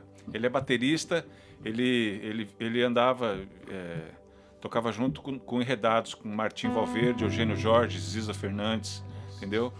Pesado. E, é, e ele é filho da, da, da tia Lolita, que é a, a criadora do Raléu de Franca. O primeiro Raléu que teve no Brasil, que foi em Franca, ela que é a Fundadora. fundadora. E em 2021, o, eu já estava afastado já há 16, 2022 faziam 16 anos que eu não tocava bateria. Eu, come, eu voltei a tocar carrom em celebrações, em grupo de orações, em encontros, né? Não mais bateria. E não pensava mais em voltar a tocar, né? Para mim já tinha passado, já tinha a missão, custatividade, anjo de resgate, né? Não, não sonhava em voltar mais tocar. E aí, em 2021, o Maurinho fez um projeto onde ele fez um convite para 30 bateristas da música católica do Brasil todo, para que cada um compilasse, fizesse um, um, trecho da música Ninguém Te Ama Como Eu, do Martim Valverde, que ele ia compilar as melhores que estavam lá e tal, colocar e fazer um vídeo com os bateristas, né? Para rodar para fora e aqui no Brasil também. E aí ele entrou em contato comigo, também já não tinha mais contato com ele há muito tempo. Aliás, assim, eu já estava bem distante do Alvimar, ainda ficou e continuou, né, por causa do ministério dele, mas eu não mais. Então eu perdi contato dessas pessoas que fizeram parte da história no começo do, do, do Anjos e antes. E aí ele me, entrou em contato comigo e falou: Xandão, eu tô com esse projeto, você precisa participar, irmão. E eu tinha acabado de sofrer um acidente de moto. Eu estava assim, estava com o dedo machucado, o braço machucado. Eu falei, irmão, eu não vou poder estar tá tocando, mas pode contar comigo para estar tá presente, estar tá junto, né? É até bom que eu vou rever, reencontrar com os amigos, com os irmãos e tal. Ele falou, não, eu sinto muito para mim, eu gostaria que você tocasse mais só de você estar, tá, velho, já.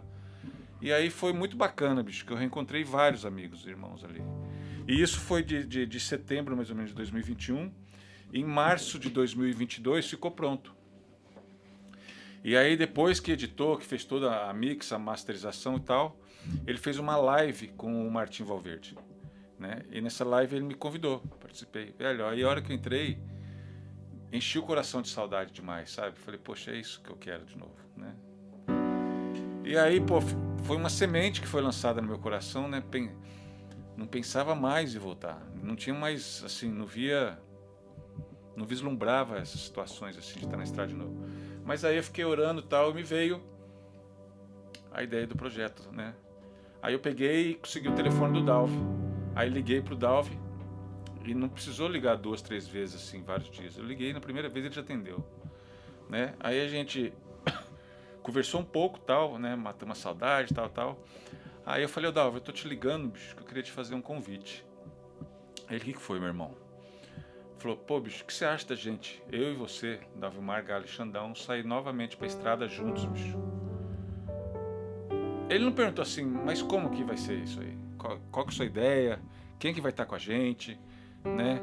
É, ele pegou e já falou, sim, tô junto, irmão. Né? E aí orando e tal, mas como que vai chamar esse projeto? Ele falou mais que amigos, porque é a nossa história, né?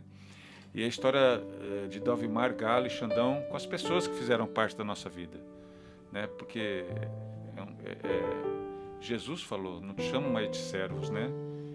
Eu te chamo de amigos. E nós somos mais do que amigos, né? E aí, a partir daí, as coisas aconteceram muito rápido, muito rapidamente. Porque aí eu consegui contato do Dunga, entrei em contato com o Dunga, é, com, com o Rinaldo. O Dunga já chamou a gente para ir no programa dele. E aí a gente também não tinha banda. Pô, mas como vai? Aí a ideia era a gente fazer algo mais acústico, né, Dalva? É, Seria é violão, carrom e voz. Mas aí o Dalva falou: não, eu tenho algumas pessoas que podem estar com a gente e tal. E aí nós marcamos uma reunião, um ensaio em São Paulo. Isso depois de 14 anos sem a gente se ver. Uhum. E quando a gente se reencontrou em São Paulo, é, foi muito marcante, porque assim, eu não vi o Dalvimar há muito tempo, né? E eu me deparei com um novo Dalvimar, né?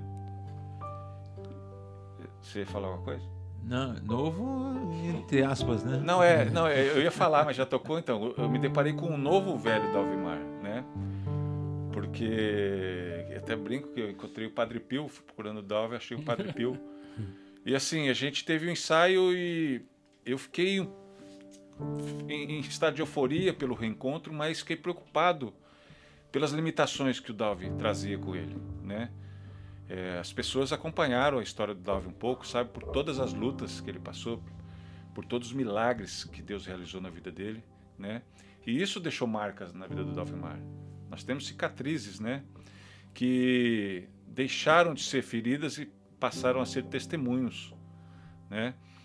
E aí, quando nós fizemos esse ensaio, depois que eu saí, a gente conversou, nós ficamos juntos, e depois eu vim embora para casa, fiquei sozinho. E aí, eu conversando com Deus, eu entendi que o, o meu chamado, a minha missão não era voltar a tocar. Que a minha missão maior seria cuidar do Dovemar. Seria zelar pela vida do Dovemar seria amar o Dalvimar, entendeu? E é o que eu busco fazer. É, eu entendo que nós tivemos uma reunião, isso é até bacana para os músicos, de repente, que estiverem ouvindo, né? É, onde foi falado, a gente estava reunindo para ensaiar, mas a gente percebeu que mais importante do que o ensaio, bicho, era a gente conversar e saber o problema que cada um estava passando, saber da vida de cada um. Porque tinha um irmão que estava com a gente, que faz parte, estava desempregado. E sem saber, simplesmente a gente falou: não, irmão, você tem que estar a tal hora em tal lugar que a gente vai ensaiar. Pô, o cara não tinha dinheiro para ir para lá, velho. Entendeu? Então muitas vezes acontece isso, a gente não enxerga o humano que está do nosso lado, né? É, muitas vezes a pessoa está ao nosso lado, mas a gente não está do lado da pessoa, né? E nosso, o nosso chamado é para olhar para o irmão, né? Eu vejo aqui, a gente está nessa sala aqui, nesse podcast, o único rosto que eu não vejo é o meu. Eu vejo o rosto de todos aqui, porque eu não fui criado para olhar para mim. Fui criado para amar e olhar para meu irmão. E eu tenho vivido isso com o Dalvimar e para mim, assim, eu tenho acompanhado e todos que estão nesse projeto podem testemunhar a evolução do Dalvimar. O Dalvimar, nesse tempo, a gente está gatinhando agora com esse projeto, né, Dalvi? É. Mas o Dalvimar pode dizer o tanto que ele cresceu, que ele evoluiu, que amadureceu e isso me torna um homem melhor, uma pessoa melhor. Assim como eu disse que toda a minha conversão passa pelo coração do Dovimar e continua passando todos os dias. Então, nesse projeto a gente reencontrou muitas pessoas. Na, na, assim, nós tivemos o privilégio, a gente pode até falar de boca cheia. Nós montamos uma banda com o Boy. O Boy faz parte da nossa banda, é nosso guitarrista.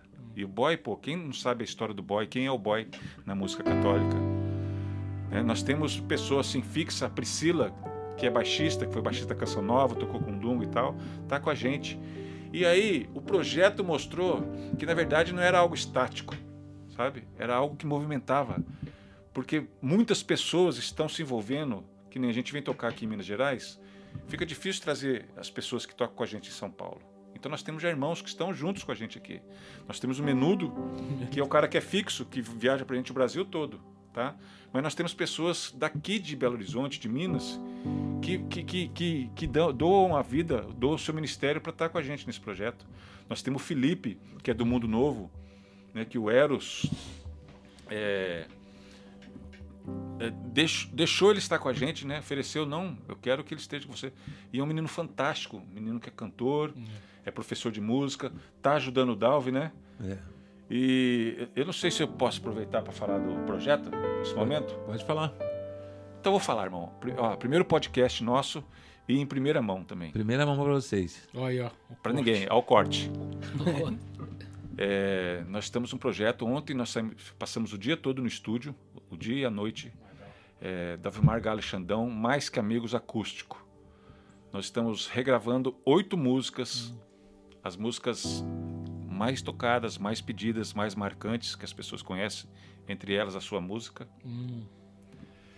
E terão participações especiais. Então, assim, eu não vou também contar todo o milagre, né?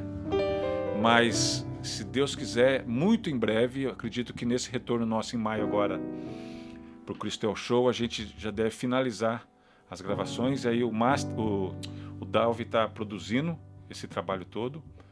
É, o Magal, vocês conhecem o Magal? O Magal é um cara fantástico. Até queria mandar um beijão pro Magal, meu irmão.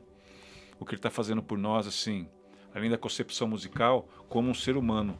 Ele está se doando, nós estamos fazendo trabalho no estúdio dele. Futuramente vamos para o estúdio do Eros também. O Eros está participando desse projeto, a Louvarte está junto com a gente. Então, assim, em primeira mão, vamos estar lançando no máximo em dois meses, a gente já está com um trabalho novo para poder oferecer para cada um aí. Dalvi Margalho e Xandão. É isso, Dalvi? É isso aí. Aí, ó, de primeira mão, hein, Jair. Já tem um corte aí. Melhor já ia É, mas aí, aí vai, ele vai estar disponível na, na- Não, então, a gente é, isso aí a gente ainda está estruturando. A princípio, a gente vai a gente vai fazer uma tiragem, acho que mil, né, Dalvi, para começar, né? Acho que sim. Porque assim, é, tá sendo na, unha, sabe? Ah, vocês vão ter o físico? Isso. Nossa, Isso. eu quero demais. Não, vai, é, vai ter o físico, então assim, é, é dentro das, das condições nossa também, da Raiz capacidade. mesmo. É, a gente vai estar, acredito que fazendo as primeiras primeira de muitas mil cópias, né, no início, onde a gente vai estar podendo levar nas missões, poder estar oferecendo, que é algo que assim, mais do que você ter um acesso aos meios que tem hoje as mídias virtuais, é bacana você ter ele físico para presentear uma pessoa que está passando por um momento difícil, e assim como já salvou muitas vidas lá atrás, vai continuar salvando. Então eu acho que é muito rico e peço para todo mundo que está nos assistindo que orem por nós, que intercedam por esse trabalho, tá? Para que verdadeiramente seja um projeto não de Dove Margalho Xandão, mas vindo do céu. Amém, irmão? É. Só, só- eu lembro que uma- acho que eu vi você falando uma vez também que no começo, é, quando o Dovimar fez questão de você ali, né? Ele te trouxe e dessa vez é você que tá levando ele. Não, é, exatamente. A delicadeza de Deus.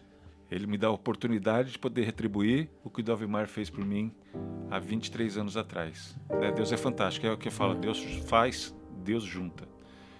Teve, teve um crescimento da minha parte, né? Com o Xandão. Eu cresci 5 centímetros. A barba. Mas é isso, gente. É um projeto lindo. Mais, mais que amigos. E se Deus quiser, daqui uns dois meses você estará pronto. E a gente vai estar é, jogando, na- acho que no YouTube, né? Também. Disponibilizando no YouTube. É, em todas as plataformas. Se É, Deus quiser, vai estar podendo. se Deus quiser. E o é importante essa coisa do físico, pelo que o Xandão falou. Não, não, não, não pela, é, Pelo valor. pelo valor do, do- é coisa é, é pelo pelo valor sentimental, né? E por poder recordar o que viveu há 20, 24 anos atrás, né? E, e para você poder presentear também as pessoas, né? Que Vai ser uma nostalgia, né? Você Vai ser. pegar o CD, É. co- colocar e tocar. Não, e- vai e vir várias coisas na. E na- o interessante é que você vai. Você tem que estar com a pessoa. Você Sim, entregar. exatamente, Presen- exatamente. Isso realmente Exatamente. faz muita Você diferença. não manda só o link, Eu né? posso mandar o link, escuta aí. Não, Sim, você vai olhar no aqui. olho da pessoa, né? no, olha no olho e vai assinar o CD. É, eu né? ia falar, escuta esse CD aqui. É. E como eu CD falei, não, DV... é, CD. É o CD. CD. O Magal, que é DVD, o Magal né? que está fazendo os violões, entendeu? Um menino também maravilhoso, musicalmente falando. Né? E logo, logo está na mão. Talvez a gente está falando de evolução também. É uma, uma coisa minha da minha história também nesse projeto. Quando a gente começou, como eu disse, é, seria algo acústico. Do Avimar no violão, voz e eu no carrom. Porque eu também não acreditava que eu voltasse a tocar bateria. Né? E aí o Dalve pegou e falou para mim. Falou, não, meu irmão, você vai voltar a tocar. Né? Ainda falou até o tempo, né? Quando que ia voltar a tocar. E eu não tinha mais, assim, não, não sentar na bateria há 16 anos. E eu peguei, tem um amigo na cidade que eu moro, o Alex Taubaté, é, me ofereceu o estúdio dele, ele tem um- uma escola de músico, e eu sentei na bateria e eu consegui tocar. Não como eu tocava, mas da forma que eu posso. E hoje estudo, estou procurando evoluir para poder dar o melhor para Deus, né? Mas assim, são delicadezas para de Deus, onde a gente consegue apresentar um crescimento, né? Trazer um crescimento espiritual e também ministerial físico. E está sendo bem legal. É, No Crystal Show já vai ser essa. Sim, essa sim. É, não, já tem. É. é, não, você diz do projeto novo? É. Não, Crystal Show é o Dalvin Margali e Xandão mais que amigos, com a banda, bateria, teclado, Hum, tá. né? E eu esqueci de falar, e, Com o boy, inclusive. isso com o Barba, né? Magal, Ma- Magal, o Barba, o Barba é é o Felipe, né? O nome dele, Felipe. O, dois Felipe, né? O Felipe do baixo, baixo Felipe do Beck é o Magal É. guitarra, isso, violão e o Guto também. sim. O Gi na. Ah, você na bateria, né? Isso. Eu? Enfim, a gente encontrou muitas pessoas que a gente não via há muito tempo. E tem sido bacana. O ano passado, a gente tocou em alguns ralés. A gente espera esse ano tocar em todos, que é o Festival de Música Católica que acontece no Brasil. Lá em Franca ainda Sim, tá sim. f- firme lá. É, Franca tá. Qual que foi a edição? Na hein? Qual a edição que foi de Franca do ano passado? Acho que 36, não sei. É, foi. é, Algo assim, né? É a, é a, é a mais. É a mais top, né? É a mais top. Só, a gente só não tocou em Maringá porque não teve o Valéu. Então aí não teve jeito. Mas aí faltou ele contar a parte dele também, né? Do- da pergunta. É, da, da saída do. Saída do Anjos? É, É. pra poder, vo- pra, tipo, pra poder concluir isso aí e tocar Sim. a música. Ah, sim. Em 2008, é, o Anjo estava tão acelerado em questão de shows, mas a gente estava fazendo 26 shows por mês. Pra você ter ideia. É, bastante. Quando chegou no fim do ano, é, me bateu uma depressão muito grande. Qual ano?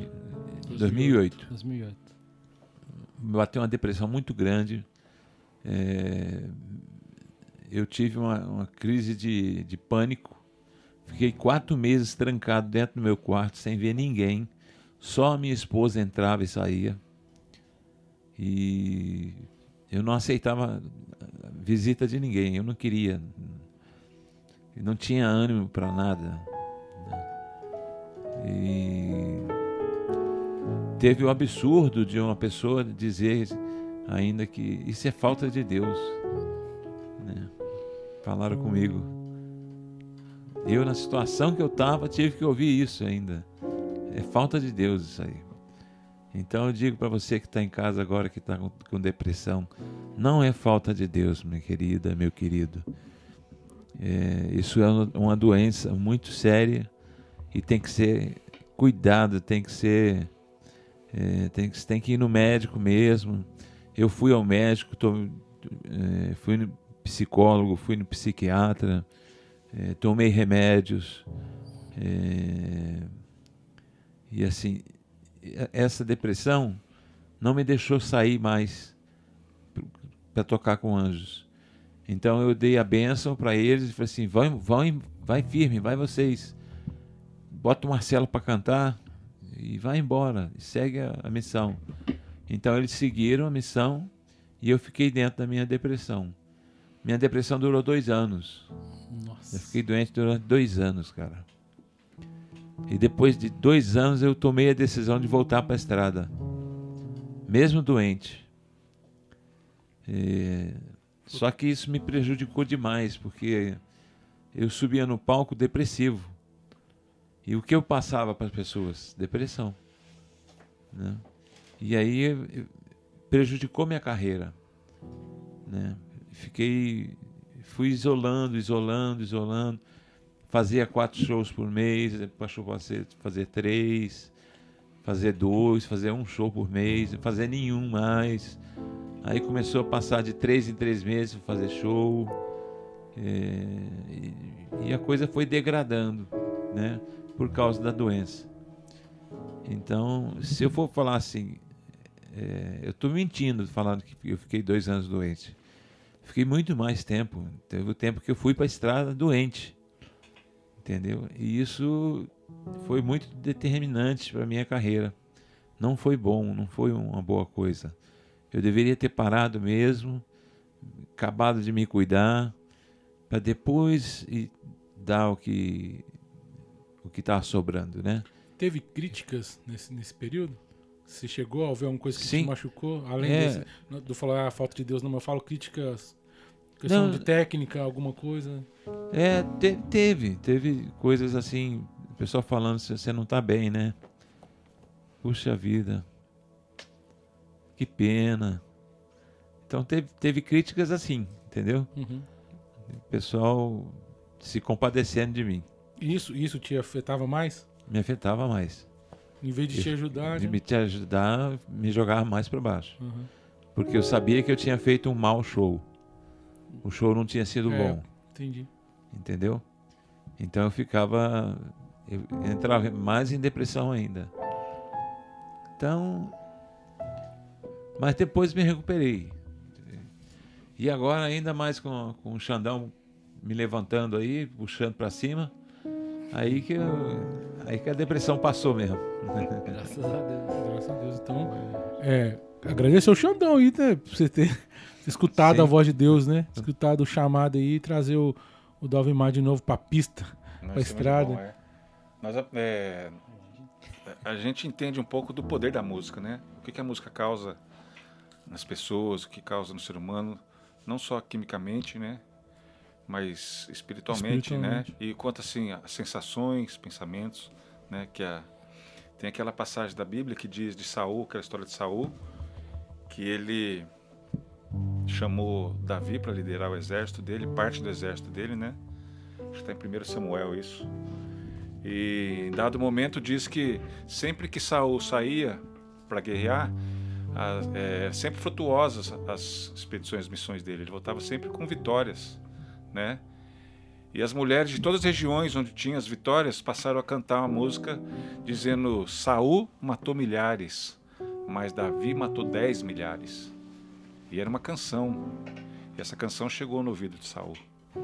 E no momento que ele ouviu essa canção, seu coração encheu de ódio, de ciúmes. E a partir de uma canção, ele passou a perseguir e tentar matar Davi. Então, o poder que a música tem na vida de cada um. Eu digo isso porque eh, a gente tem que ter muito cuidado com que as coisas que a gente ouve, Filtrar. né? filtrar exatamente o que entra pelo nosso ouvido, é, em casa, no carro, onde for, e tomar cuidado com as palavras também, o que a gente canta, né? Outro dia eu vi uma reportagem de uma atriz, eu acho que é Salma, Sal, Salma Hayek, Hayek. Salma Hayek, uma atriz, eu acho que ela é colombiana, fala espanhol, a, a origem dela é espanhola, e ela se casou e constituiu família com um norte-americano. Ela mora nos Estados Unidos hoje. E ela, assim, ela é famosinha, fez vários filmes.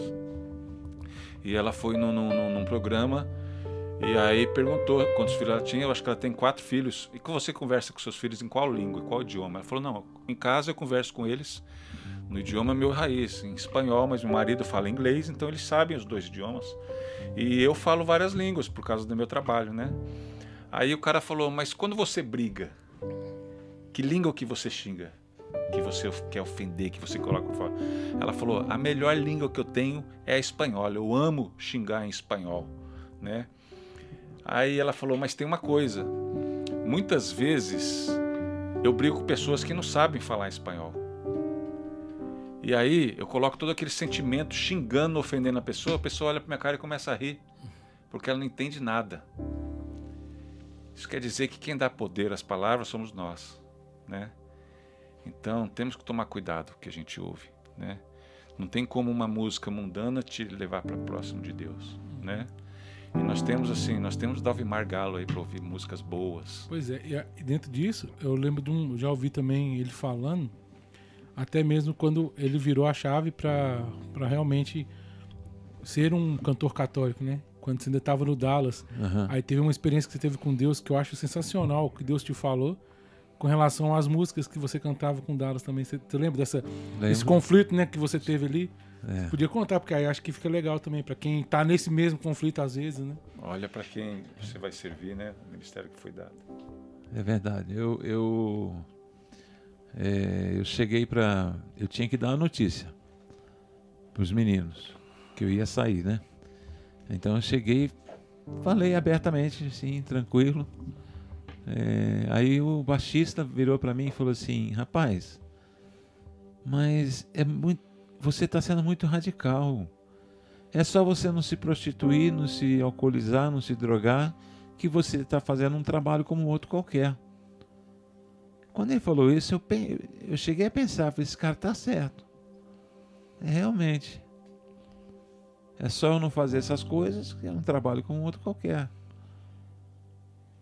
E aí Deus vem me falando assim, é, eu preferia que você se drogasse, se prostisse, prostituísse, se alcoolizasse, do que ficar criando clima para 50 mil pessoas fazerem isso.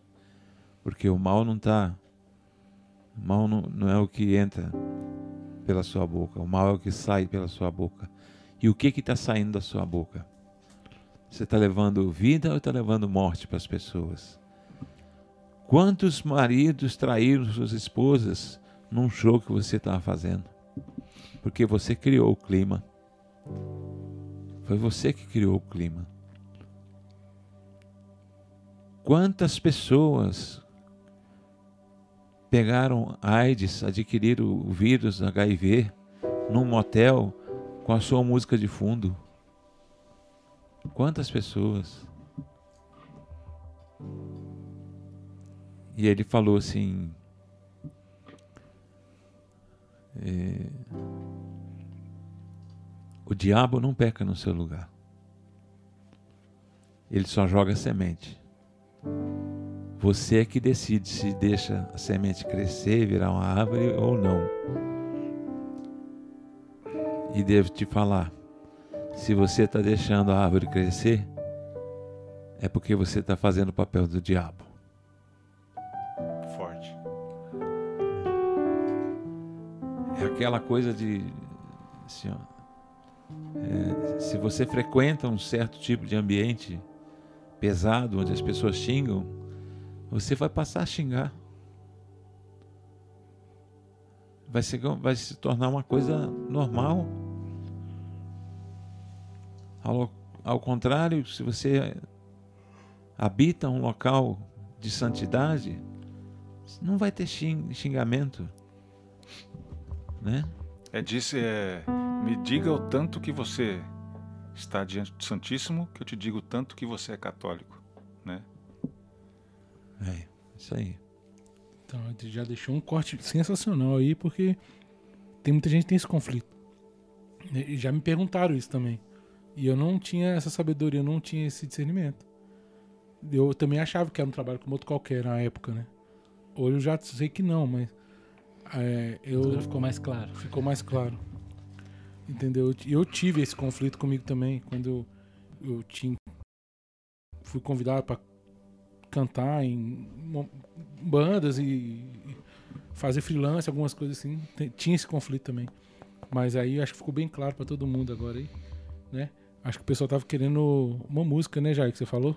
Tem, tem duas que eles pediram aqui, que foi é, Deus está no ar e tem Mãe da Fé também. Só que aí tem a... a- É, a gente, a gente podia, não sei se... Contar a história, é só para a gente fechar esse corte aí que foi dado, que eu acho interessante. E o Dove pôde falar aqui as a forma que Jesus abordou ele, que foi o contrário de pessoas que estão passando dificuldade, Jesus Uhum. levanta ele. No Dove, o caso dele foi o contrário, porque ele estava numa auge. ascensão já, no auge, e Deus tirou isso dele. Mas assim, é interessante porque ele achava que estava tudo bem, pagando as contas, que estava legal.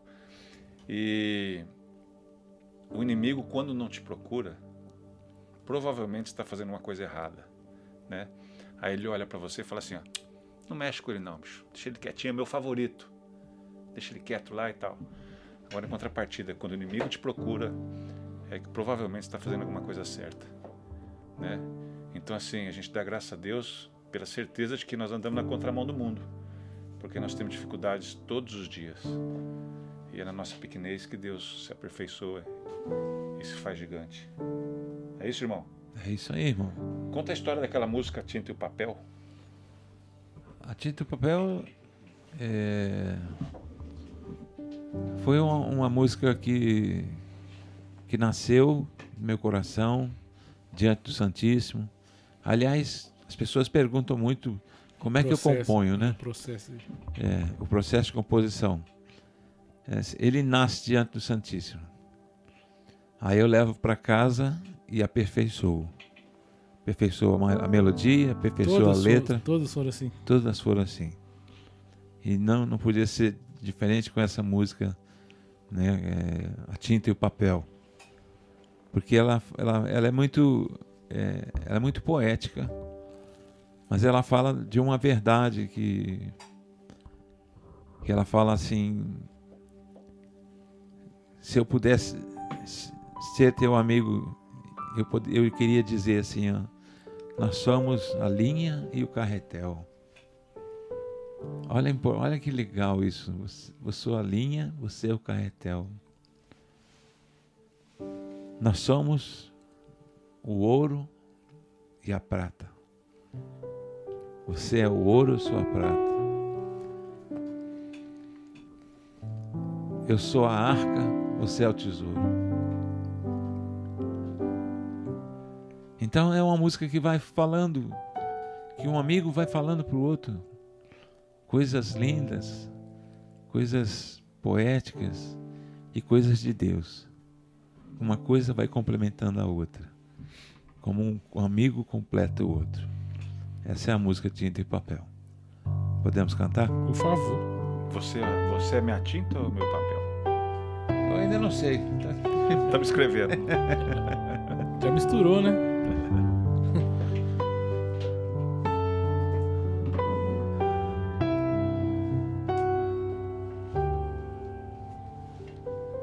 Preste atenção, meu amigo. Nós somos linha e carretel. Somos o ouro e a prata, o aço e o ferro, selados no céu. Te ajudarei no seu fardo, os teus segredos eu guardarei. Eu tratarei suas dores e te darei mil novas cores.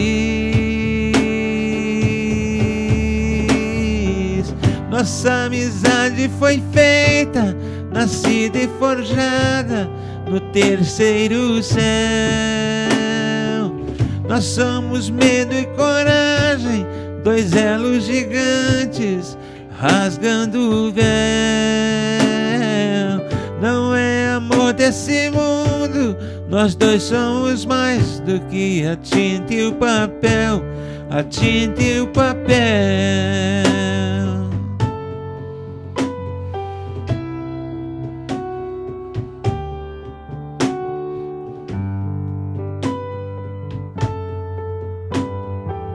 Eu quero estar ao seu lado nos momentos mais difíceis. Somos minuto e segundo, somos cidadãos pertencentes ao céu. É, nossa amizade foi feita, nascida e forjada no terceiro céu. Nós somos medo e coragem, dois elos gigantes rasgando o véu. Não é amor desse mundo, nós dois somos mais do que a tinta e o papel, a tinta e o papel. Oh, oh, oh. a tinta e o papel.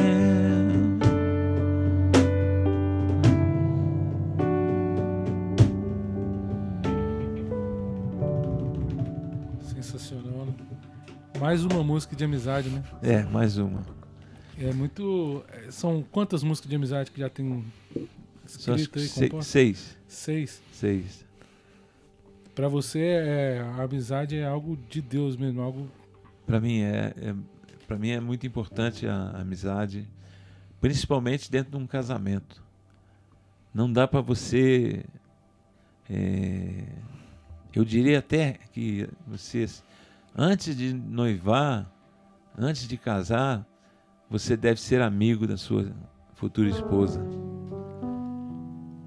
porque a, importância da amizade é, você vai sentir ela lá na frente, quando você estiver- casado, quando você vier os problemas, você vai ter amizade para sentar e conversar e tentar acertar os problemas.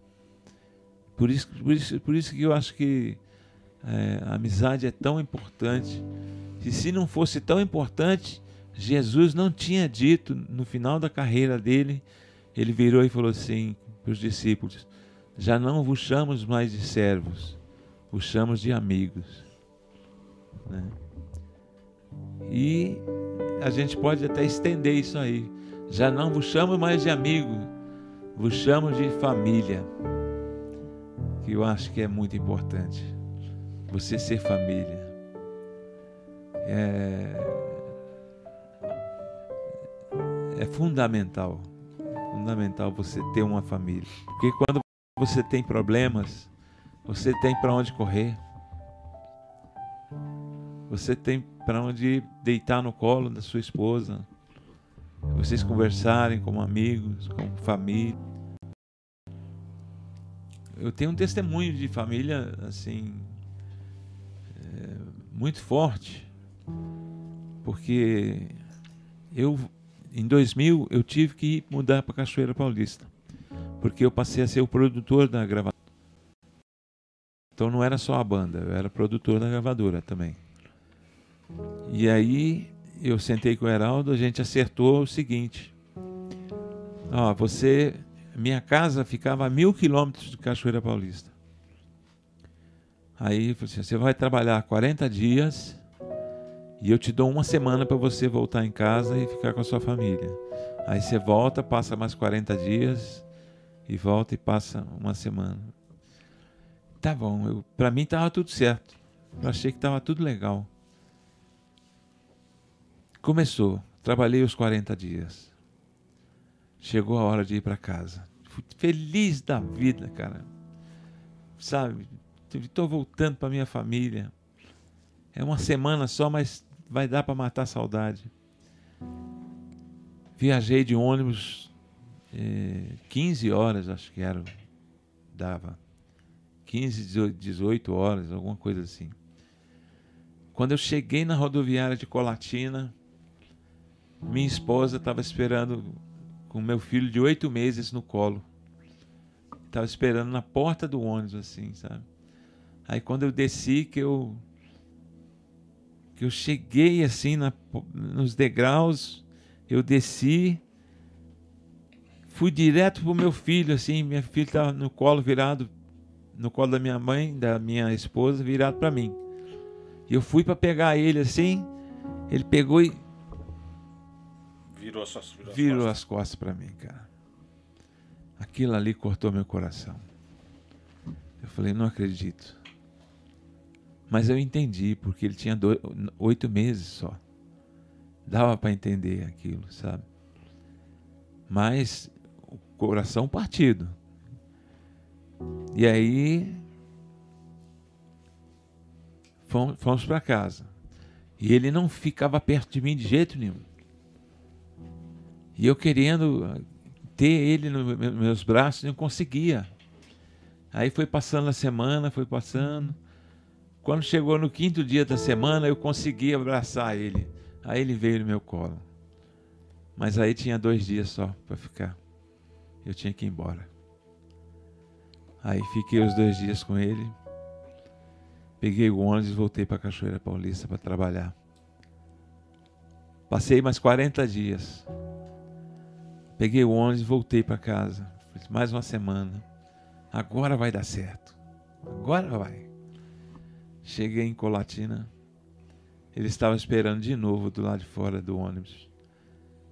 Aí eu desci os degraus, fui em encontro dele e ele de novo virou. Virou e não me aceitou. Aquilo já estava com nove meses, nove meses, dez meses já. E aí eu, eu falei, meu Deus, o que, que vai ser? Não estou conseguindo ser família. E aí foi o mesmo processo. Fomos para casa, eu tentando abraçar ele, ele fugindo, não querendo de jeito nenhum, e eu tentando de novo. E lá pelo quinto, sexto dia, ele se abriu e veio pro meu colo, entendeu? Mas aí faltava um dia. Aí de novo, voltei para Cachoeira Paulista para trabalhar. E isso aconteceu que umas cinco, seis vezes. Aí quando virou o ano, minha esposa virou para mim e falou assim: Eu não aguento mais. Ou você sai do emprego ou você leva a gente para ir. E aí eu tomei decisão e busquei eles em Colatina e levei para Cachoeira Paulista para morar comigo. Tua família, volta para ela. Tua família te ama e te espera.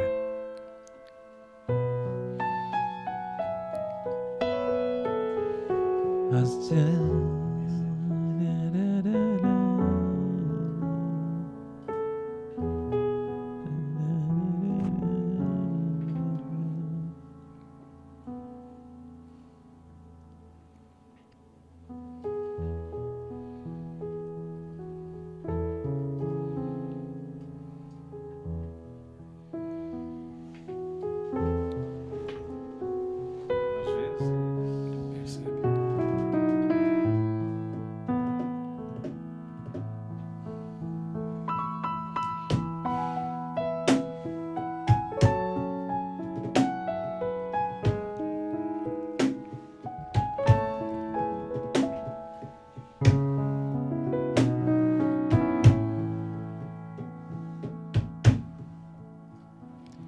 Percebe e entende que os melhores amigos são aqueles que estão em casa esperando por ti. Acredita nos momentos mais difíceis da vida, eles sempre estarão por perto pois só sabem te amar. E se por acaso a dor chegar ao teu lado, vão estar pra te acolher e te amparar, pois não há nada como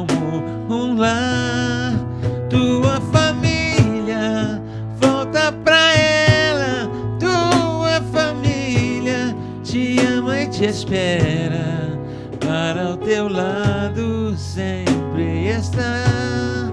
Tua família, volta pra ela. Tua família te ama e te espera, para o teu lado sempre está. Tua família. Às vezes Muitas pedras surgem pelo caminho, mas em casa alguém feliz te espera pra te amar. Não, não deixe que a fraqueza tire a tua visão, que o desejo engane o teu coração. Só Deus não é ilusão. E se por acaso a dor chegar ao teu lado, vão estar pra te acolher e te amparar. Pois não há nada como um lar, tua família. Volta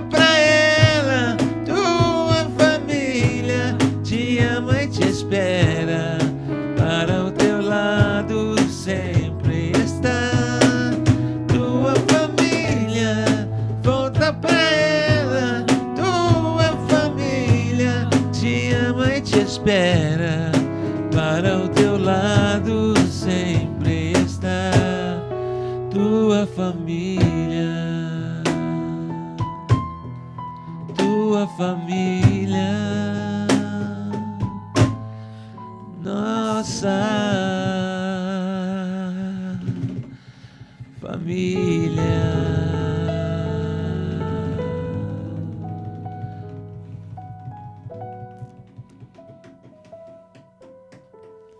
Sabe a história por trás da música, né? Então quando a gente sabe, faz tudo. A Já, diferença. A música, mas já fazia sem saber. É. Aí você sabendo ou, ou ao contrário, não, a música por trás da história. a música por trás. É. Verdade. Depende do olhar. de É, né? verdade. Depende do prisma. Porque pra você, acho que tudo, tudo acaba virando música. Né? Não, nem tudo. Não, tipo, mas algumas expressões fortes você consegue expressar É, por música. Sim. Eu com falo que, certeza. que, a- que o músico ele tem essa graça, né? Porque a gente consegue passar pela música o que a gente tá experiência, sentindo, sim, é, né? sim. E tem muita gente que olha pra gente e fala assim, não, eu queria poder tocar, poder cantar. E não tem essa graça. Então a gente tem essa graça, né? Tem as lutas também, né? Tem as lutas As também. batalhas. E, e quando você falou da, da, da, de ser amigo, eu lembro que quando eu, eu tava em processo de, de aproximar cada vez mais da minha esposa, antes de casarmos, a gente era amigo. E eu cantei uma música de, da- do Anjos, de amigo pra ela também. Bacana. né? Então, Bacana. porque eu, eu, a gente era amigo mesmo, sabe? Então faz toda a diferença mesmo, essa questão. E também dá pra sermos família hoje também, ser amigo também dos meus filhos, tudo. tudo... Por isso que eu falo que foi, for- for- formação de caráter também, o Sim. Anjos pra mim, sabe? Não foi só um ministério, não foi só a música, não, foi uma formação de caráter. Por isso que pra mim é muito importante isso aqui. Eu, eu posso pedir uma, uma música para celebrar esse momento aqui? Nossa. E eu queria responder uma pergunta antes aí que meu filho mandou aqui, eu achei interessante. Perguntaram por que menudo? Você tem a ver com o projeto de banda? Pode falar? Menudo, porque ele parece o menudo lá, um menino bonito, na época do menudo. E ficou assim, o nosso menudo. O seu filho tem quantos anos? Meu filho tem 22. Ele tem a referência do menudo? Não. Às vezes é isso. Quem perguntou o que que é menudo? Minha irmã era fã do menudo, então ela deve estar É entendendo. do meu tempo, menudo era É fantástico. porque a gente vai percebendo que a gente tá ficando Sim. eu vou falar com juventude acumulada. Quando a gente percebe, a gente faz umas referências assim que a pessoa fica sem entender. Ela falou, "Ah, você vai gravar um CD aqui, que isso? Agora, seu filho vai pesquisar quem que são os menudos pra entender quem que. Por quê? O... Posso... Pode cantar Eternos Amigos? Pode. Para que, pra que cele essa nossa amizade, esse nosso encontro, que nós somos eternos, sejamos eternos Amém. amigos sempre. Nós aqui, eles ali e quem está nos assistindo. Né? Com certeza. Foi a música do meu casamento, sim. Se eu tentasse definir o quão especial tu és pra mim, palavras não teriam fim. Definir o amor não dá, então direi apenas obrigado e sei que entenderás. Precioso és para Deus e para mim. Se acaso precisar, podes contar comigo. Precioso para Deus e para mim. Que a fé em Deus nos faça eternos amigos.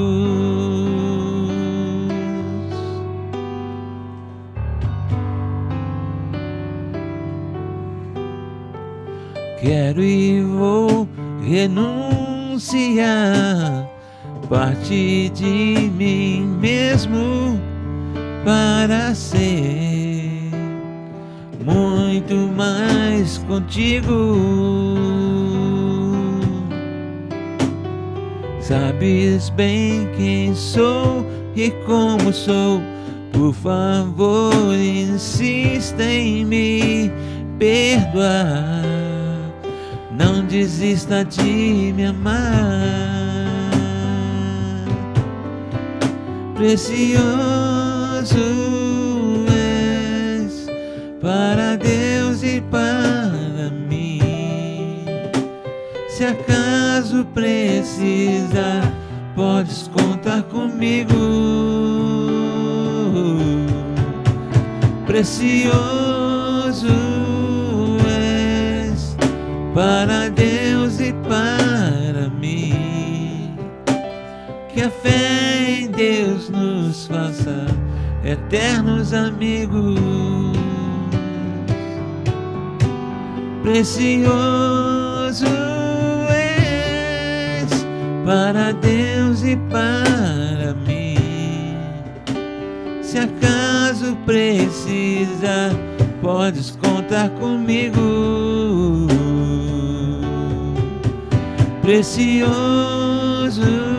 és para Deus e para mim. Que a fé em Deus nos faça eternos amigos.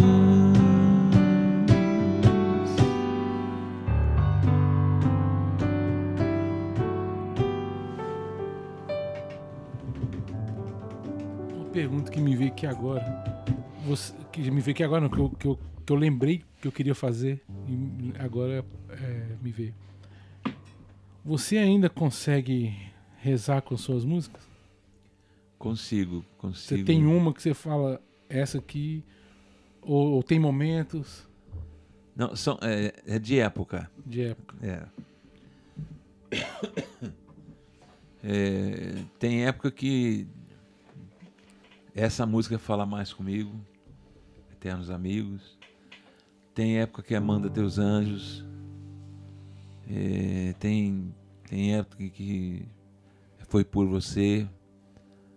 É, quando eu estou mais para adoração, vai mais as músicas de adoração. Uhum. E quando bate a saudade da, da amizade, porque é, é assim, ó. é- A gente vem para uma excursão aqui, a gente passa oito dias juntos, né? Quando tá no primeiro dia, tá uma festa. Quando tá no, oito, no oitavo dia, tá doido, todo mundo doido para ir para sua casa. e aí você, é, vambora, cada um para sua casa. E aí começa a passar uma semana, duas, longe um do outro. Aí co- começa a dar saudade. Né? Aí, por exemplo, a gente, às vezes eu, ele escreve, um, ele manda um recado para mim, um- uma oração. Eu respondo amém. Quando o tempo vai passando, eu já respondo amém e um coração. Um coração. Uhum. Aí quando passa mais tempo é amém, dois coração, uma mão póssuma. Vai sendo. Até aí assim, a gente precisa se encontrar, cara. Porque, Não, e antes, pouquinho, você escreve saudades. ah, é, saudade, Xandão. É. Escreva aí. É, é, funciona dessa mais, mais ou menos assim também com orar com as canções. Eu vou sentindo saudade daquela música. Uhum. Aí eu pego o violão e começo a cantar ela. E, ou canto músicas que, que eu fiz já, mas estão guardadas. Tem Eu tenho- também? Tenho quase 500 Que canções ao, ao todo.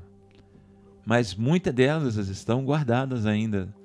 Tenho, eu tenho é, música bastante para fazer um CD todo litúrgico. Olha. todo litúrgico. Eu tenho CD, músicas bastante para fazer um, um disco todo de adoração. Mas está tudo guardado para a hora certa. Sim. Na hora que eu senti que é, entendeu? Por exemplo, agora a gente, o que a gente sentiu junto foi fazer esse acústico para as pessoas relembrarem, beberem de novo da- dessa água, Uhum. né? E Jesus é essa água, né? Que a gente bebe. né? Tem uma música a minha chamada Tenha Sede de Deus. Nossa. É, Quando Jesus falou, tenho sede na cruz, foi o que ele falou comigo. Assim, me deram vinagre, mas eu, eu falei, tenho sede, mas eu não estava com sede de beber água. Eu estava com sede do ser humano. Eu estava com sede de você. Estava com sede de você, de você, de você. Tenho sede da humanidade. Tenho sede do homem, tenho sede da mulher. Esse é o que significa tenha sede. né? O verdadeiro tenha sede que Deus proclama na cruz.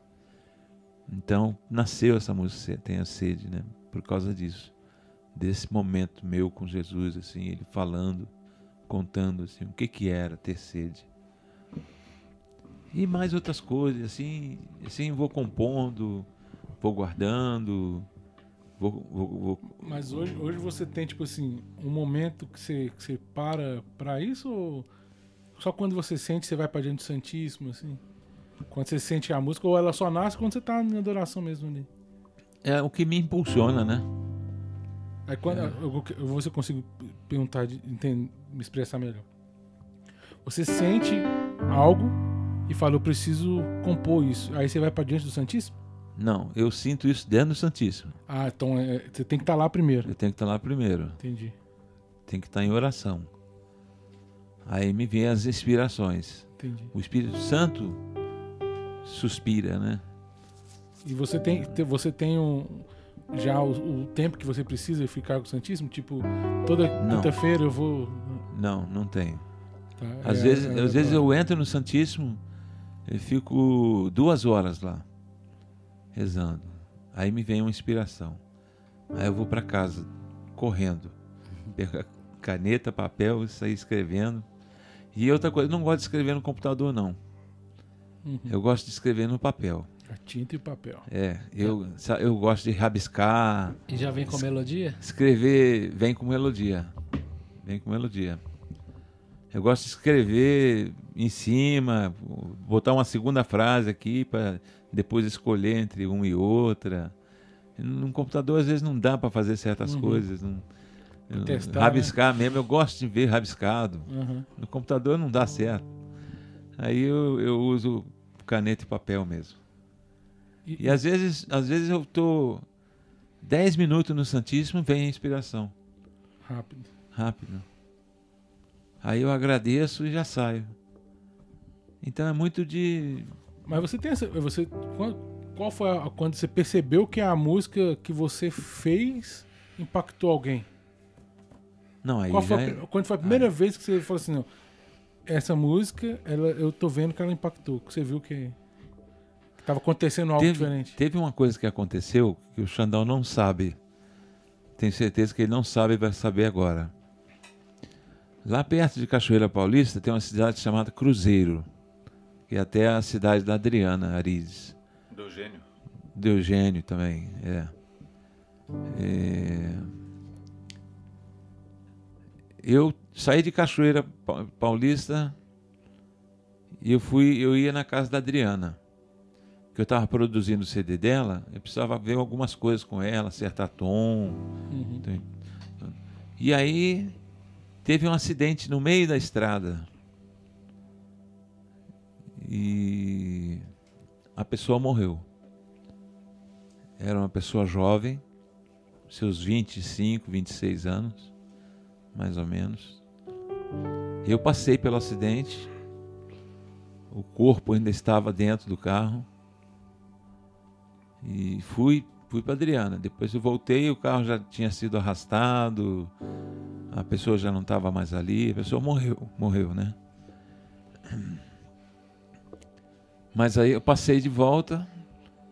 Quando eu cheguei em Cachoeira Paulista, o comentário que tinha era do, do acidente. E o que tinha de especial no acidente? Acharam dentro do toca, toca CD dela um CD do Anjo de Resgate. Ela estava ouvindo o CD do Anjo de Resgate quando ela morreu, quando ela bateu de carro. E aquilo me impactou, porque eu falei assim: poxa vida, ela estava ouvindo uma coisa que eu fiz. Né? Eu espero que isso tenha levado ela naquele momento para o céu. Porque eu componho e faço as músicas, escrevo com a intenção que as pessoas ouçam e vão, que, que elas vão para o céu, que elas vá para o céu. Essa é a minha intenção de compor. Não é simplesmente o que eu componho uma música para fazer sucesso. Eu não faço isso. Nunca, nunca fiz isso na minha vida. Sempre foi por amor, para que as pessoas escutassem e para que elas fossem para o céu. E aquela menina, eu tenho certeza que ela foi para o céu, porque ela estava escutando justamente o disco do Anjo de Resgate, o primeiro CD. Entendi. Não, e. Você sabia dessa ou não? Não? Mais uma novidade. É. o corte. Mais uma novidade pro Xandão. Não, mas é. Pra você, tem alguma música que você fala do anjo, assim, do Dove Mark, fala, essa aqui. Então, foi aquela música mesmo, a sua. É a mesma, né? Conversando com Deus, quando os anjos cantam glória. Pra mim, foi algo surreal quando eu ouvi ele cantando. Eu não ouvi o trabalho, eu ouvi ele cantando. Diretamente. É. E ali eu já soube, eu falei, eu passei pelo coração dele. Essa música eu ouvi ela há muito tempo. E teve uma outra música do Dalvimar que para mim foi muito marcante. Porque eu conheci o Dalvimar no comecinho de 2000, finalzinho de 99. E meu pai faleceu em 99. E meu pai foi uma pessoa muito amada, eu amei muito meu pai. E uma das pessoas que mais respeitava as coisas de Deus. E eu demorei um ano para aceitar a morte do meu pai, para me conformar com a perda do meu pai. Meu pai, assim como ele após o, a ressignificação, o reencontro com o pai dele, eu eu não tive isso. Eu sempre fui muito amado e sempre amei muito meu pai, a ponto de ligar todos os dias para ele e falar que amava ele. Eu chegava, eles moravam em Ribeirão Preto, eu chegava na casa do meu pai, beijava ele, abraçava ele e dizia que amava ele. Meu pai morreu em 99 para mim foi muito difícil. Até a história da morte dele, porque meu pai morreu de câncer.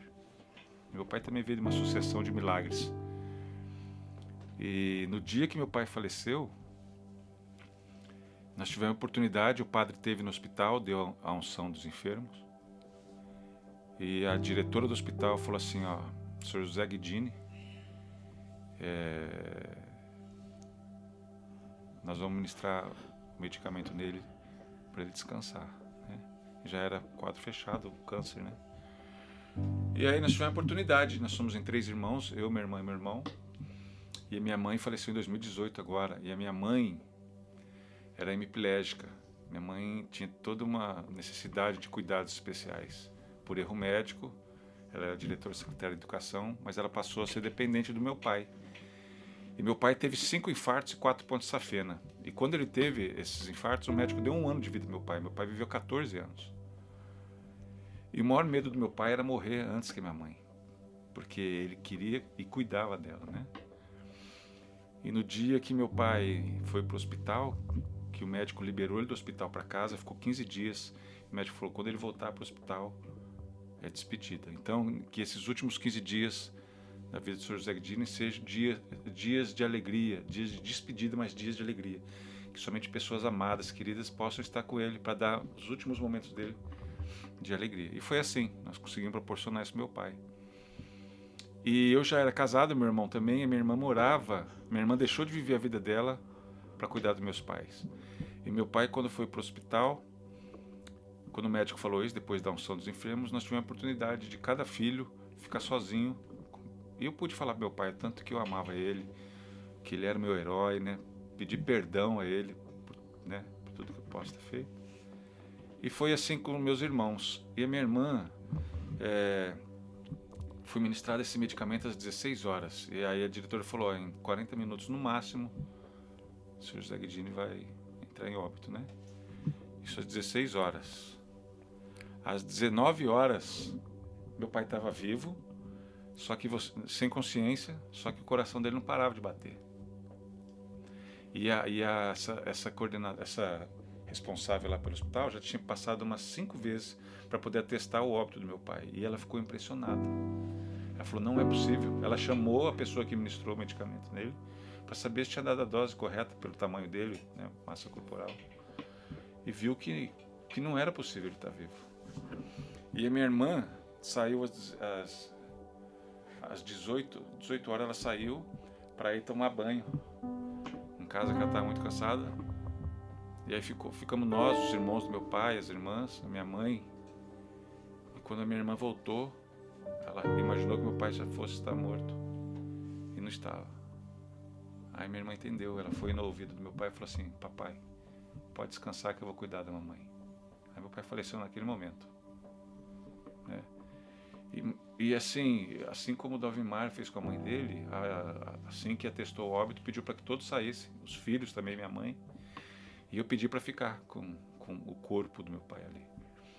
E quando fechou a porta, comecei a chorar, eu pegava a mão do meu pai, passava no meu rosto e pedia para Deus, me dê mais cinco minutos para eu amar ele, para eu amar muito meu pai, né? Só que não tive isso, né? E eu fiquei um ano sem conseguir sonhar com meu pai, pensar no meu pai como alguém que tivesse partido. E depois de um ano numa capela lá em Cachoeira Paulista, eu fui liberto desse sentimento através de um padre, amigo nosso. E aí nós saímos com o Anjo de Resgate em 2000. E quando o Heraldo, o, quando o Dalvimar cantava a música Pai, é, qual, qual é o nome dela? Chamando, Chamando Deus de Pai. Chamando Deus de Pai. Quando o Dalvimar cantava essa música, eu não conseguia ficar no palco. Você lembra, Dalvi? Lembro. Eu saía do palco porque eu chorava compulsivamente, bicho. E foi por causa dessa música que eu fui sendo curado, entendeu? até ser liberto totalmente dentro de uma capela. Então são músicas que marcaram a minha vida. E tem muitas outras, né? Cura-me, músicas fantásticas uhum. que fazem parte da minha história. Como eu falei assim, a minha vida, a minha conversão passou e passa pelo coração do Avemar, sempre que eu escuto uma música dele. E acredito que muitos, né? Sim. É verdade. Essa, essa daria para sair? Chamando Deus de Pai? Essa não está ensaiada. É, porque ela, é, eu, eu, imaginei isso, porque ela é mais complexa, né? Mais... É. É. Não, mas aí quem, quem quiser conhecer, né? Só colocar lá no, no YouTube tem, né? Todas as tem. plataformas, chamando tem. Deus de Pai. Ela é sensacional. Já apaguei as luzes da minha casa toda e fiquei ouvindo ela chorando também, igual. Não, mas também quem gravou com, com ele, né? É, pai do Jonas. quem fez a parte do pai, né? É, você é louco. Com o senhor, né? Com o senhor. Ele. É, na hora da gravação, eu tinha gravado a minha parte. Aí ele entrou no estúdio para gravar a parte dele, a parte de Deus. Aí ele, toda hora que dava para entrar, ele não entrava. E isso passou umas cinco, seis vezes assim, e ele não entrava para cantar. Aí ele perguntou assim: Meu filho, foi você que fez essa música? Aí eu falei: Fui eu, padre. Eu falei assim, não foi, não, meu filho. Foi Deus que fez ela e editou para você. É Deus falando isso aqui. Eu fiquei emocionado demais porque ouvi isso do Padre Jonas. Né? Não, mas essa música ela, ela tem um, ela, tem é um negócio né, tem, tem. Eu convido você que não conhece, você que já conhece, alguém falou no chat aí também, para poder fazer experiência com essa música, uma experiência de oração mesmo. É. Fecha o seu sua porta, seu quarto, põe seu fone, hoje é fone, né? O seu fone aí vai fazer seu, seu momento com Deus, escutando essa música. Ela é uma oração pronta. Prontinho. Eu diria até para você fazer a experiência no escuro. No escuro, foi o que eu fiz, foi no escuro. É. Nossa, foi. Não sei porquê, eu fiz toda no escuro também, a música inteira, e chorava, é, chorava. Essa música lava a alma, a música. É verdade. É, irmão, você, você tem a unção mesmo. Graças a Deus pela sua vida. Amém. Amém mesmo. Brigadão. O que, que vamos agora? Ah, o que, eles tinham pedido Deus está no ar, né? Também não está ensaiado. Não, não sai. Não? Mãe da- tem mãe da fé também. Mãe da fé. Mãe da Mas da fé fé. sai, né? Sai. É bom. É só o tecladista gingar ali. Eu vou, eu vou, vamos lá.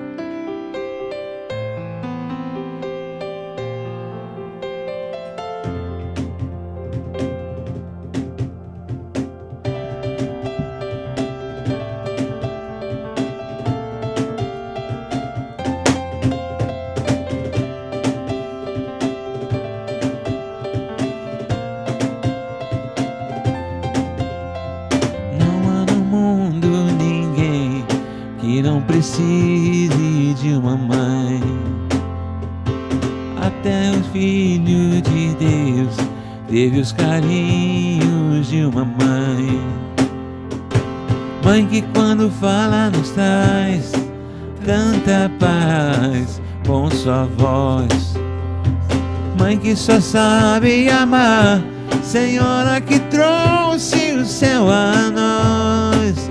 Nossa mãe, oh, Nossa Senhora do céu, nossa rainha e mãe da fé.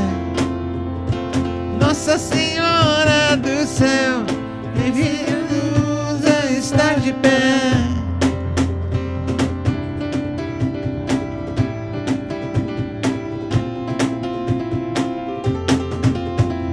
Na plenitude dos tempos, Deus quis nascer dessa mulher. E toda graça do céu passa por nossa mãe da fé. Mãe que quando fala nos traz tanta paz com sua voz. Mãe que só sabe amar, Senhora que trouxe o céu a nós.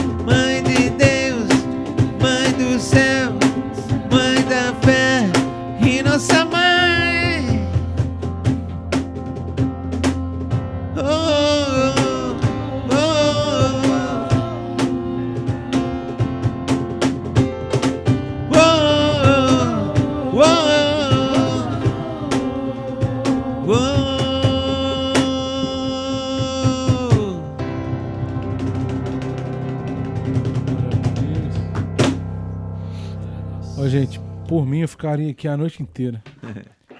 Porque, como eu já falei várias vezes, é, é uma experiência. Graças a Deus nós estamos vivendo, né, Rafa? Graças a Deus mesmo. Graças a Deus nós estamos vivendo. Vocês já têm essa graça. O, o, Luiz Fernando, né? Menudo. O Menudo já tá bebendo também dessa fonte. Eu só tenho que agradecer a Deus mesmo a oportunidade de. Eu falei com a minha esposa, sabe? Esse canal nasceu no meio de uma- da pandemia com a intenção de levar a lançar as redes, menção à rede web mesmo, sabe? É lançar as redes mesmo na web para poder levar a palavra. Alguma coisa vai alcançar alguém e vai ser em forma de bate-papo. Né? As mensagens vão sendo lançadas, as redes vão sendo lançadas e vai pescando. E eu falei com ela assim: eu acho que Deus fez tudo que ele fez nesse projeto para me ensinar, sabe? Muita coisa. Todas as pessoas que têm passado por aqui têm me catequizado, sabe? Aí você vê que você não, por mais que você ache que você sabe alguma coisa, mesmo você saber que você não sabe nada, você vê que você não sabia nada mesmo e que é tão importante estar com pessoas aqui conversando comigo e me catequizando primeiro, sabe? Então eu falei com a Renata, eu acho que o programa de hoje, falei com minha esposa, tá? Renata é minha esposa. O programa de, dessa quinta-feira, para mim, é um presente de Deus para mim. Por isso que para mim é forte, sabe? Porque quando a gente começou esse canal aqui, até hoje, a gente não tem verba, a gente não tem dinheiro, a gente não tem nada, a gente não tem tanto de visualização, a gente não tem. A gente é nada, a gente é pequeno, sabe? Receber vocês do tamanho que vocês são, do o tamanho que ele é, aqui para mim, é um mimo de Deus, sabe? Porque beber direto da fonte de quem me inspirou, quem é minha inspiração até hoje, sabe? E de quem me ajuda a rezar, que me leva pro céu. Você pode ter essa certeza. Você leva a gente pro céu, cara. Então, não é pra. pra babar ovo, não, mas é pra uma verdade. E a missão, ela. ela alcançou os objetivos, né? Então, pra mim, hoje, é um mimo de Deus, é um presente de Deus. E poder estar aqui com meu irmão também, sabe? O cara que viveu comigo todo o que a gente já viveu, sabe? Então, é, é presente de Deus para mim. Então, eu só tenho que agradecer mesmo. Primeiro a Deus por poder ter essa graça de, de partilhar com vocês e ouvir coisas que não tinha nem noção, sabe? Igual você falou, a música por trás da história, sabe? Então, é, ficou gravado, mas que não tivesse câmera nem nada, é uma coisa que eu vou levar pro resto da minha vida. Amém. Então, só, só agradecer mesmo, de verdade. Tá aí, peço desculpa aí todo mundo que tá assistindo, perdão pela. Por às vezes não ser quem que você esperasse que fosse, mas. Se não for do jeito que você esperava também o programa, mas.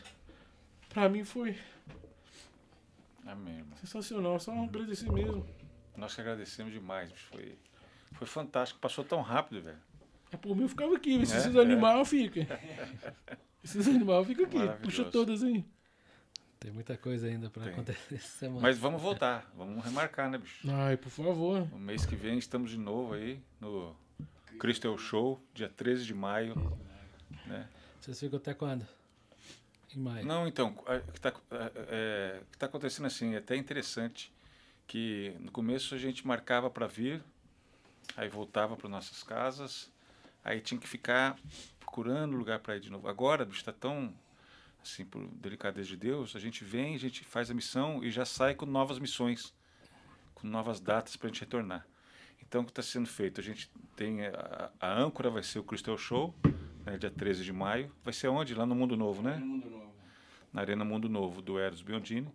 E aí a gente está já marcando, próximo a essa data, uma semana que antecede ou aqui, a semana posterior, algumas, algumas eh, missões já, entendeu? Entre elas, quem sabe, o podcast Lançar as Redes, que foi uma alegria, eh, foi tudo muito novo para a gente, mas foi um presente de Deus. Agradeço a cada um de vocês, agradeço pela vida de vocês, aos seus familiares que enviam vocês para essa obra, intercede por vocês. Minha Obrigado, Mãe, viu? minha mãe, inclusive, mandou um abraço A gente, a gente agradece a oportunidade que vocês deram da gente contar a nossa história. Obrigado. Nossa, tô doido. É, é, siga-nos. O Instagram hoje do Projeto Mais Que Amigos é Dalvimar Galo e Xandão. Xandal. Dalvimar Galo com dois L's. É arroba hotmail. ah, Não, não tem. Não, desculpa. Arroba Davmar Galo e Xandão. É, Dalvimar Galo. Eu vou passar para o nosso marqueteiro ali. Você pode passar ali, irmão? Um minuto para dar mais uma palavrinha. O pessoal Ó. poder olhar mais para você, que você é Atenção, bonitão. atenção. Então, boa noite, né? Agradecer vocês aí pelo convite, né? Também de poder conhecer um pouco mais da história deles, né? E de vocês também, é uma missão muito bonita. Deus os abençoe sempre. E sigam-nos nas redes sociais, né? Dalvimar Galo e Xandão, do projeto Mais Que Amigos, né? Também a Louvar Produções, uma produtora que tá, estamos juntos aí. Também o meu também, quem quiser conhecer meu trabalho também é músico underline Luiz Fernando, tá bem? E contamos com vocês aí no Crystal Show esse ano, vocês também. Vamos tá lá. é, ajudando a divulgar essa evangelização também através do canal de vocês. Amém. Tá beleza? Aí. Pois é, a gente vai. Podia Hoje voltar não aqui dá, né? com- Mas a gente pode voltar com alguns. É, ver se, se algum. O Marquinhos, que vai ser um dos cantores lá também, pode vir fazer um. Show, show de Ele, a Lorena junto aqui. O Eros. O Eros também. O Eros já consegue- chamamos ele, mas não conseguimos ainda. É difícil a agenda O dele. Cláudio veio, mas ele falou, Cláudio vou veio. tentar trazer, mas não conseguiu ainda. Não, mas a gente vai providenciar, Deus vai providenciar isso aí também. Aí, Tá bom? Vamos olhar com carinho aí. E a gente vai fazer um sorteio do, de um par de ingressos aqui sim, na próxima ocasião gente voltar.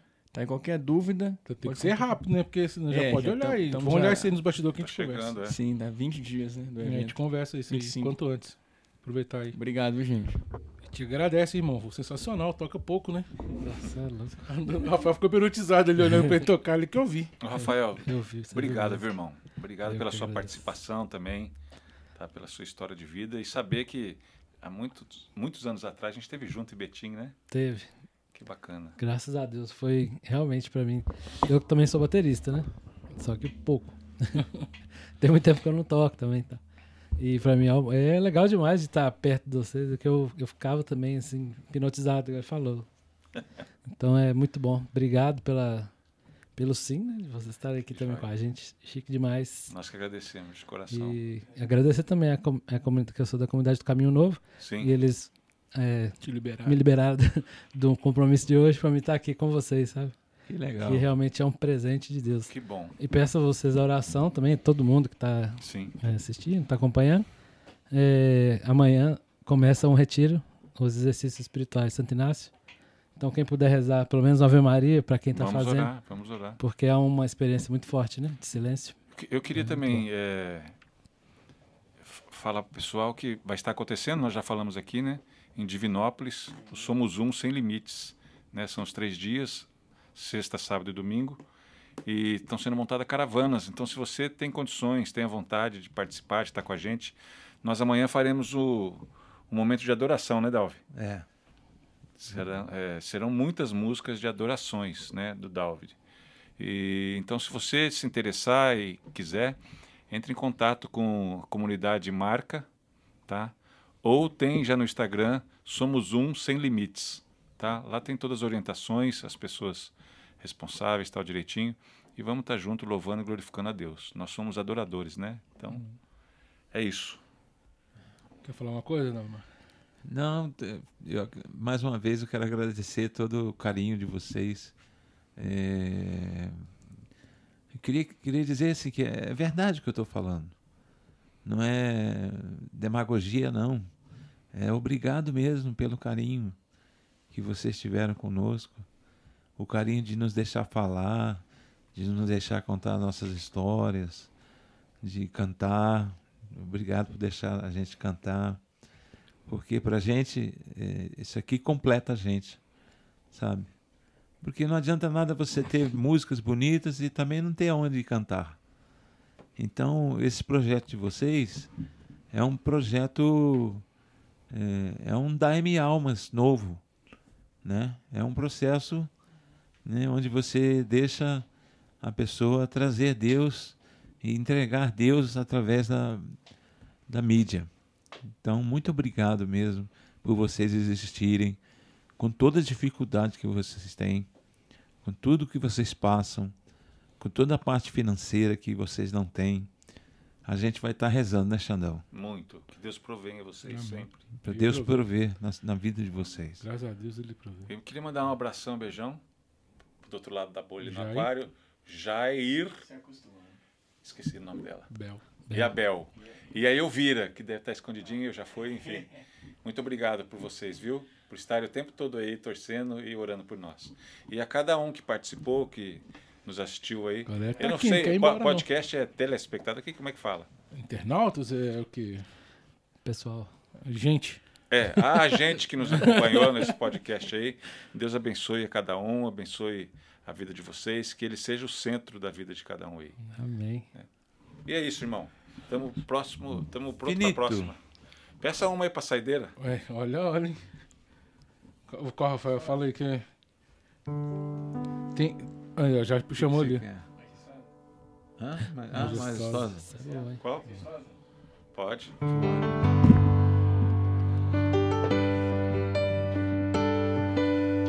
Então, eu vou aproveitando que pode despedindo da galera, pode Mas ser? joia, claro. Então, pessoal, queria agradecer a todo mundo que participou, que compartilhou, pessoas que sonharam com a gente quando viu a notícia, que comemorou junto com a gente, que, que sabe né, da importância que, que, que o Anjos tem na nossa vida, que Dovimar e o Xandão tem na nossa vida.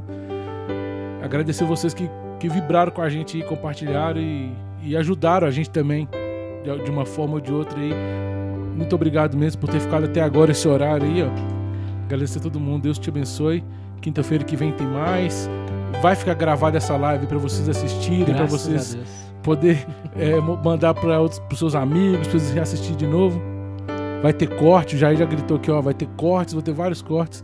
E vai, vou marcar vocês também, vocês podem espalhar, lançar as redes, Sim. porque já é de graça. O trabalho maior já foi feito, que foi tra trazer eles aqui e partilhar. Então agora é só lançar a rede, só compartilhar. Beleza? Então obrigado, obrigado uma vez, obrigado, Luiz, top demais. Obrigado, Xandão, de coração. E vou levar vocês pro resto da minha vida esse momento especial Amém. tá? E se precisando, igual, já estar sempre aberto aqui. Falo mesmo pra vocês também, da Louvorarte também. Do Louvarte, Louvarte. E Mundo Novo. E é, Luz, todo mundo, aqui é. A porta tá sempre aberta. Deus Amém, abençoe. amém. Obrigadão. Obrigado, Agradecer- meu irmão. Agradecer ao Rafael que veio de Divinópolis só pra estar aqui hoje. Obrigadão. Não podia deixar de vir. Que bênção. Obrigado. Agora, Abraço a Amém. todos. majestosa Eucaristia pra encerrar. Deus abençoe.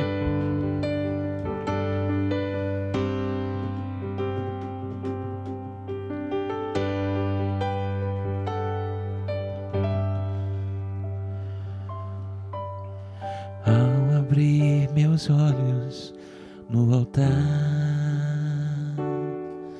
vi o cálice sagrado com o sangue de Jesus. E de dentro desse mesmo cálice subia majestosa Eucaristia. Em tua presença eu me sinto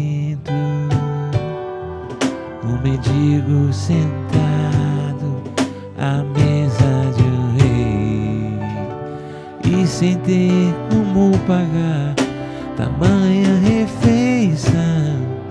Só posso dar-te eterna gratidão. O cálice e a hóstia eram um. Meu desejo também era com ele ser um.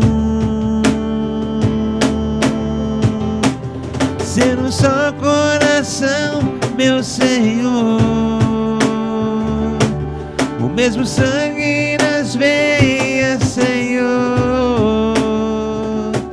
Estando unido a ti, esquecer-me de mim. Conceder que eu fique eternamente assim.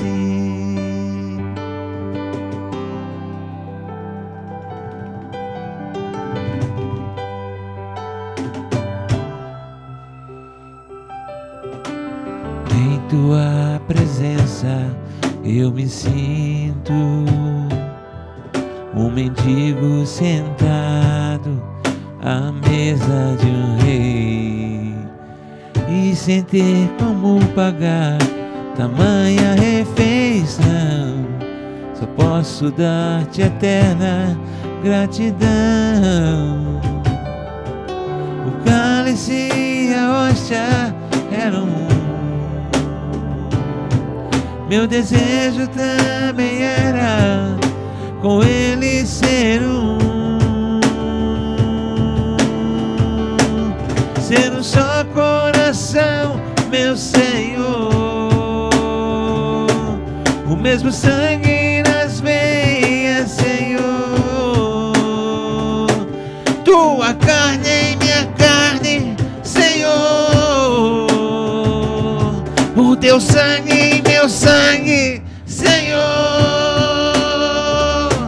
Estando unido a ti, esquecer-me de mim. Conceder que eu fique eternamente assim. eternamente assim, eternamente assim.